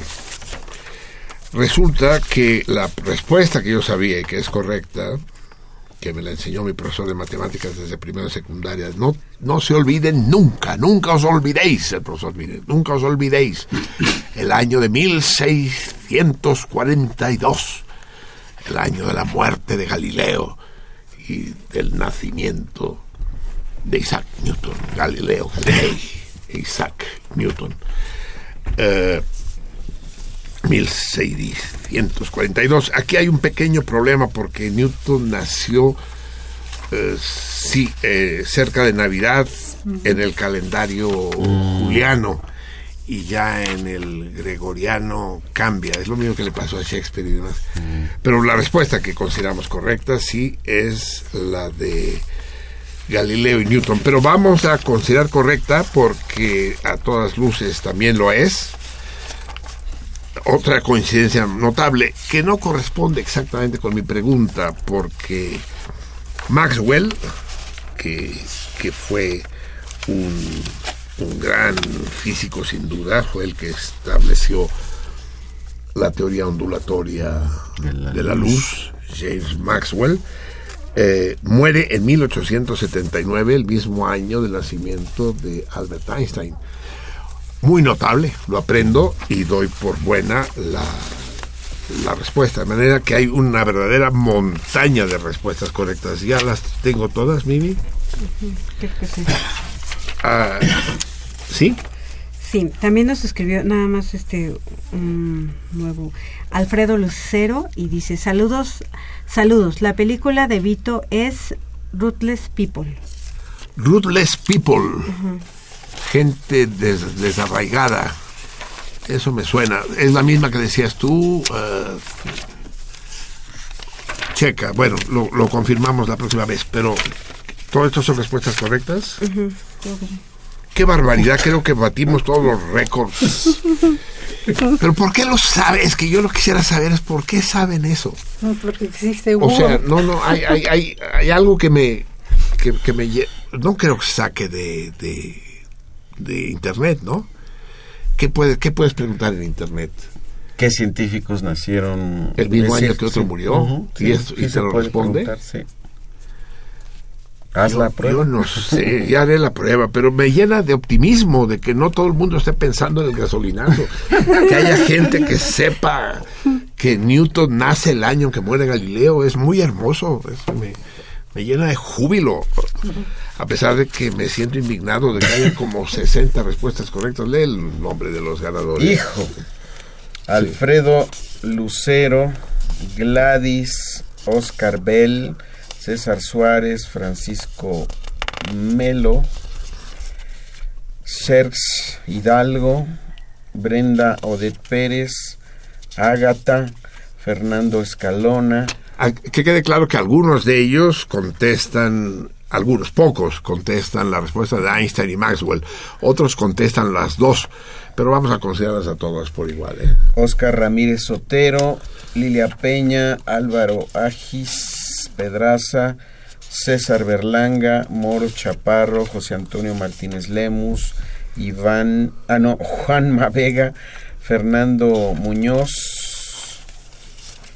Caquico Cucafate, usuario de Facebook, Mercedes Márquez, Hidalgo Garduño, Vangel Stile, Jerry Font, César Berlanga otra vez, pero a César Una sola vez, claro. Julia Leticia Menes, Paco Noreña, Virginia Castellanos, Praxedis Razo, eh, Marco Antonio Muñoz Ramírez, Nosferatu, Hugo Villaseñor, Daniel ma- otro matemático. Valdés y Manuel Rueda Bugarín. A ver, déjame mencionar aquellos que dieron las dos respuestas buenas, porque aunque participan como todos los demás, eh, merecen una merecen una mención aparte, porque es notable y es lo que me hace sospechar que, que tiene razón Javier cuando dice que sí se puede encontrar la respuesta en internet, que sí hay manera de preguntarlo. Y que y que sí eso me entristecería porque entonces ya es hmm, por Casi ejemplo imposible. el, eh, el, eh, ingenioso Hidalgo Gabriel contesta a los dos tanto la pareja Galileo Newton como la de Maxwell Einstein él es uno de los que contestan las dos, honor a quien no nos merece. Eh, sí, me, me- les digo, me entristecerá mucho. Es que el, el resu- si es así, lo que va a empezar a pasar. Ah, es que César Berlanga mandó las dos posibilidades, sí. La de Max, sí. él también mandó Maxwell y Einstein y Galileo. y- eh, ah, ah, no he dicho que lo que tienen en común Galileo y Newton es que los dos se ocuparon de la del problema de la gravedad. ¿Saben, no? La famosa manzana y los cuerpos, las Sin masas embargo, se atraen en razón directa de, del producto de sus masas y en razón inversa al cuadrado de las distancias. En fin, eso ya lo, lo conocen. Eh, me acuerdo la conferencia que dio la doctora Dulcin cuando no era doctora, era compañera mía en primero de la facultad. Y yo le pregunté que por qué las estrellas lejanas no modificaban el movimiento de la Tierra. Y dice, ¿por qué no? Porque están muy lejos. Digo, pero bueno, lejos, pero se la traen, ¿no? En razón inversa al cuadrado de su distancia. Dice, ¡no! Se desespera, Débora, que se desespera fácil. Y que nos va a visitar dentro de poco. Dice, no, es que esas estrellas están más allá del cuadrado de la distancia. Dije, ah, coño. También Brenda Odette nos contesta a los dos, Galileo y Maxwell.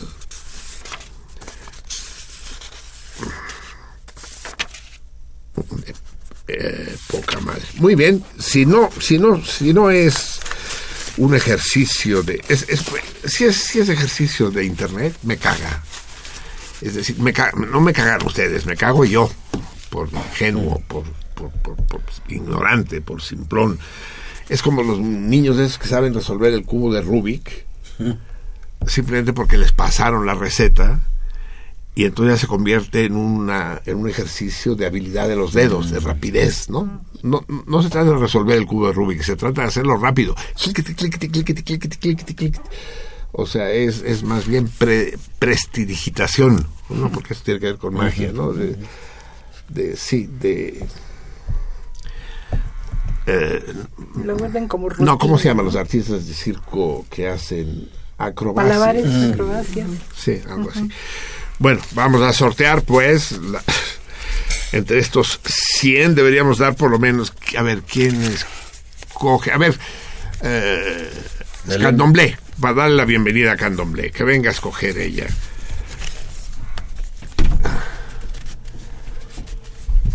Candomblé, es una fiesta tenerte aquí, que te hayamos recuperado. Gracias. Te habías escapado de la red Lo del cardumen. tienen razón, es una fiesta que me tengan aquí. y a- acabamos, acabamos de aclarar que la modestia Sí, no no. es necesariamente una virtud. Por eso lo dije. Va, a ver, ¿quién te lo va a agradecer más todavía? Pues si escoges al ganador. No tiene por qué ser en el centro, ¿eh? Como tú creas. A ver, tú misma lee quién es el ganador. Julia, Julia Leticia. ¡Ay, Méndez no Nava. puede ser! Ya sé qué pasó. Lucía se aburrió y le pasó la estafeta a Julia para ganar todos los toritos. Así es, exacto. es que, ¿cuántos toritos ha ganado Julia Leticia? ¡Qué barbaridad! Me lo dijiste, a lo mejor el centro no, pero pues el centro siempre gana, ¿no? Muy bien, Candomblé. eh, fuiste, fuiste, tú- tú fuiste mano bendita para la Julia Leticia. Ya se pondrán de acuerdo contigo para que. Además, Julia Leticia también ganó cerámica la otra vez. Y además ganó el curso de cerámica. Así o sea, se, se va a casar con, con Alberto Díaz de Cosío. Algo va a suceder ahí vamos a establecer. Tenemos la carta, pero la leeremos la próxima vez. Sí, ¿De quién es? De Gladys Valencia y de César Berlanga. Sí. Eh, César Berlanga solamente escribe el- la respuesta al torito mensual y Gladys Valencia escribe una carta y además da la respuesta al torito. Al torito mensual. Así es. Ah, muy bien. Sí, porque la leeremos la próxima vez, porque ya es muy tarde y tenemos que hacer la lectura. Suerte que tenemos al Miguel Ángel ahí y, y nos tolera lo intolerable, Carlos. Esperemos que todavía haya, habrá gente despierta. Siéntate, siéntate. Eh, entonces vamos a leer, vamos a escuchar el trino del diablo de Tartini, el, el- el trino de Giuseppe Tartini, el trino del diablo, porque si no parece que el diablo fuera Tartini. ¿no? Y la lectura de Tenemos el arte para que la verdad no nos mate, terrible poema de Ray Bradbury que le debemos a Alma Elena Fernández, a la que le deseamos lo mejor de las suertes en, el hemisferio en sur. Baires. Muy bien. En, en Baires, como dicen allá, ¿verdad? Los argentinos dicen Baires. Muy bien. Así pues, Ostrach, Jampolsky. No, espera. Primero me despido, pues. Eso, ya, ya me despido porque después de escuchar a, a Platas y a Ostrach, ya nos iremos. Amigos míos, ha sido un placer compartir esta noche con ustedes, a quienes adivino y a quienes sé al otro lado de este Olan radio, radiofónico. En nombre de La Vica, en nombre de Javier Platas, en nombre de Michelangelo, del 5, del Greñas, en nombre de la Luna, del Campos Elíseos, en- todavía me queda más gente por allá. Les damos muchísimas gracias y nos congratulamos todos, nos damos albricias de tener de regreso con nosotros a la queridísima Laberinto. Y, y con enorme alegría recibimos a la hija pródiga que fue la candomblé que se nos incorpora y enriquece desde todos los puntos de vista este equipo y este proyecto. Adelante, pues, David.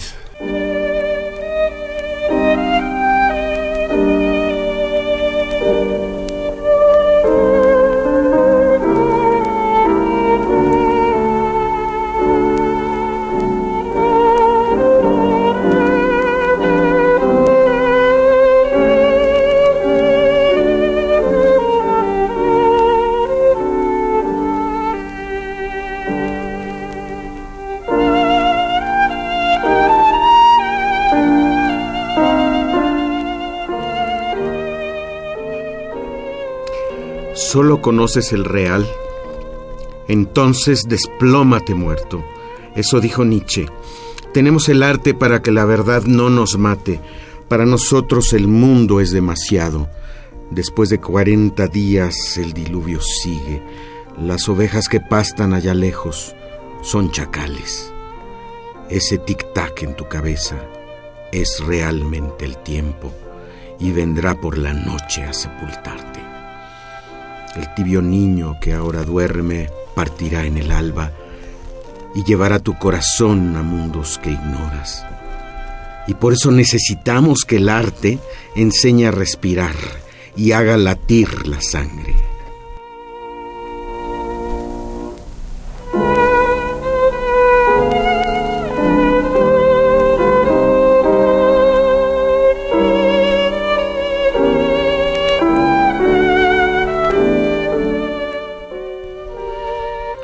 Aprender a aceptar la cercanía del diablo y la edad y la sombra y el coche que atropella y el payaso con máscara de muerte. O la calavera que con gorro de bufón agita cascabeles a medianoche, cascabeles de óxido ensangrentado y matracas gruñonas que estremecen los huesos del desván. Tanto, tanto, tanto, demasiado, destroza tu corazón. ¿Y entonces qué?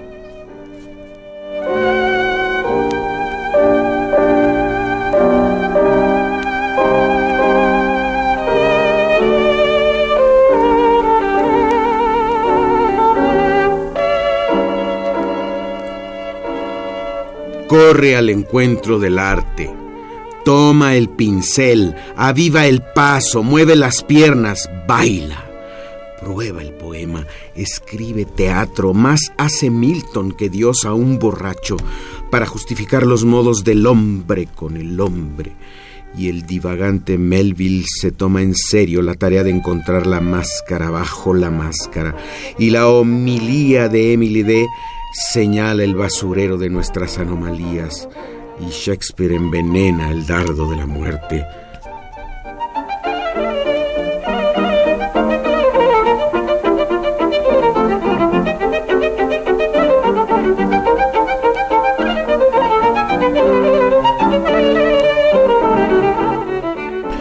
La herramienta de un arte de enterrador. Y Poe construye un arca de huesos porque ha presentido un diluvio de sangre. La muerte es una dolorosa muela del juicio. Decídete a extraer esa verdad con las tenazas del arte y emploma el abismo en donde estaba oculta en las sombras junto al tiempo y las causas aunque el gusano rey nos devore el corazón con la boca de Yorick, demos gracias al arte.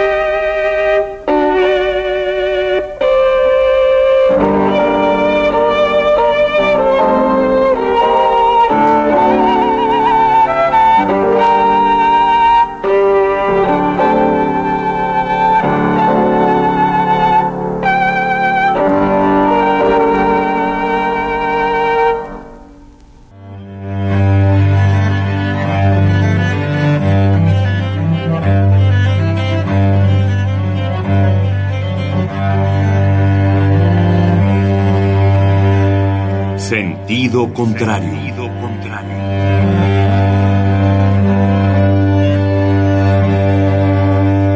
El Museo Universitario del Chopo presenta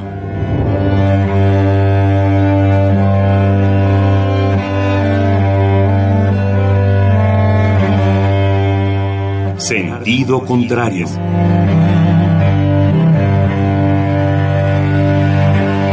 Una emisión de Marcelino Perelló. Producida para Radio UNAM, con la participación de Javier Platas.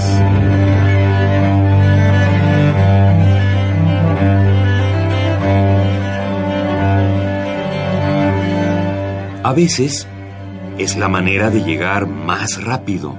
A veces. A veces es la única manera de llegar. A menudo es la manera de no llegar. Y pese a todo, casi siempre es lo único que tiene sentido.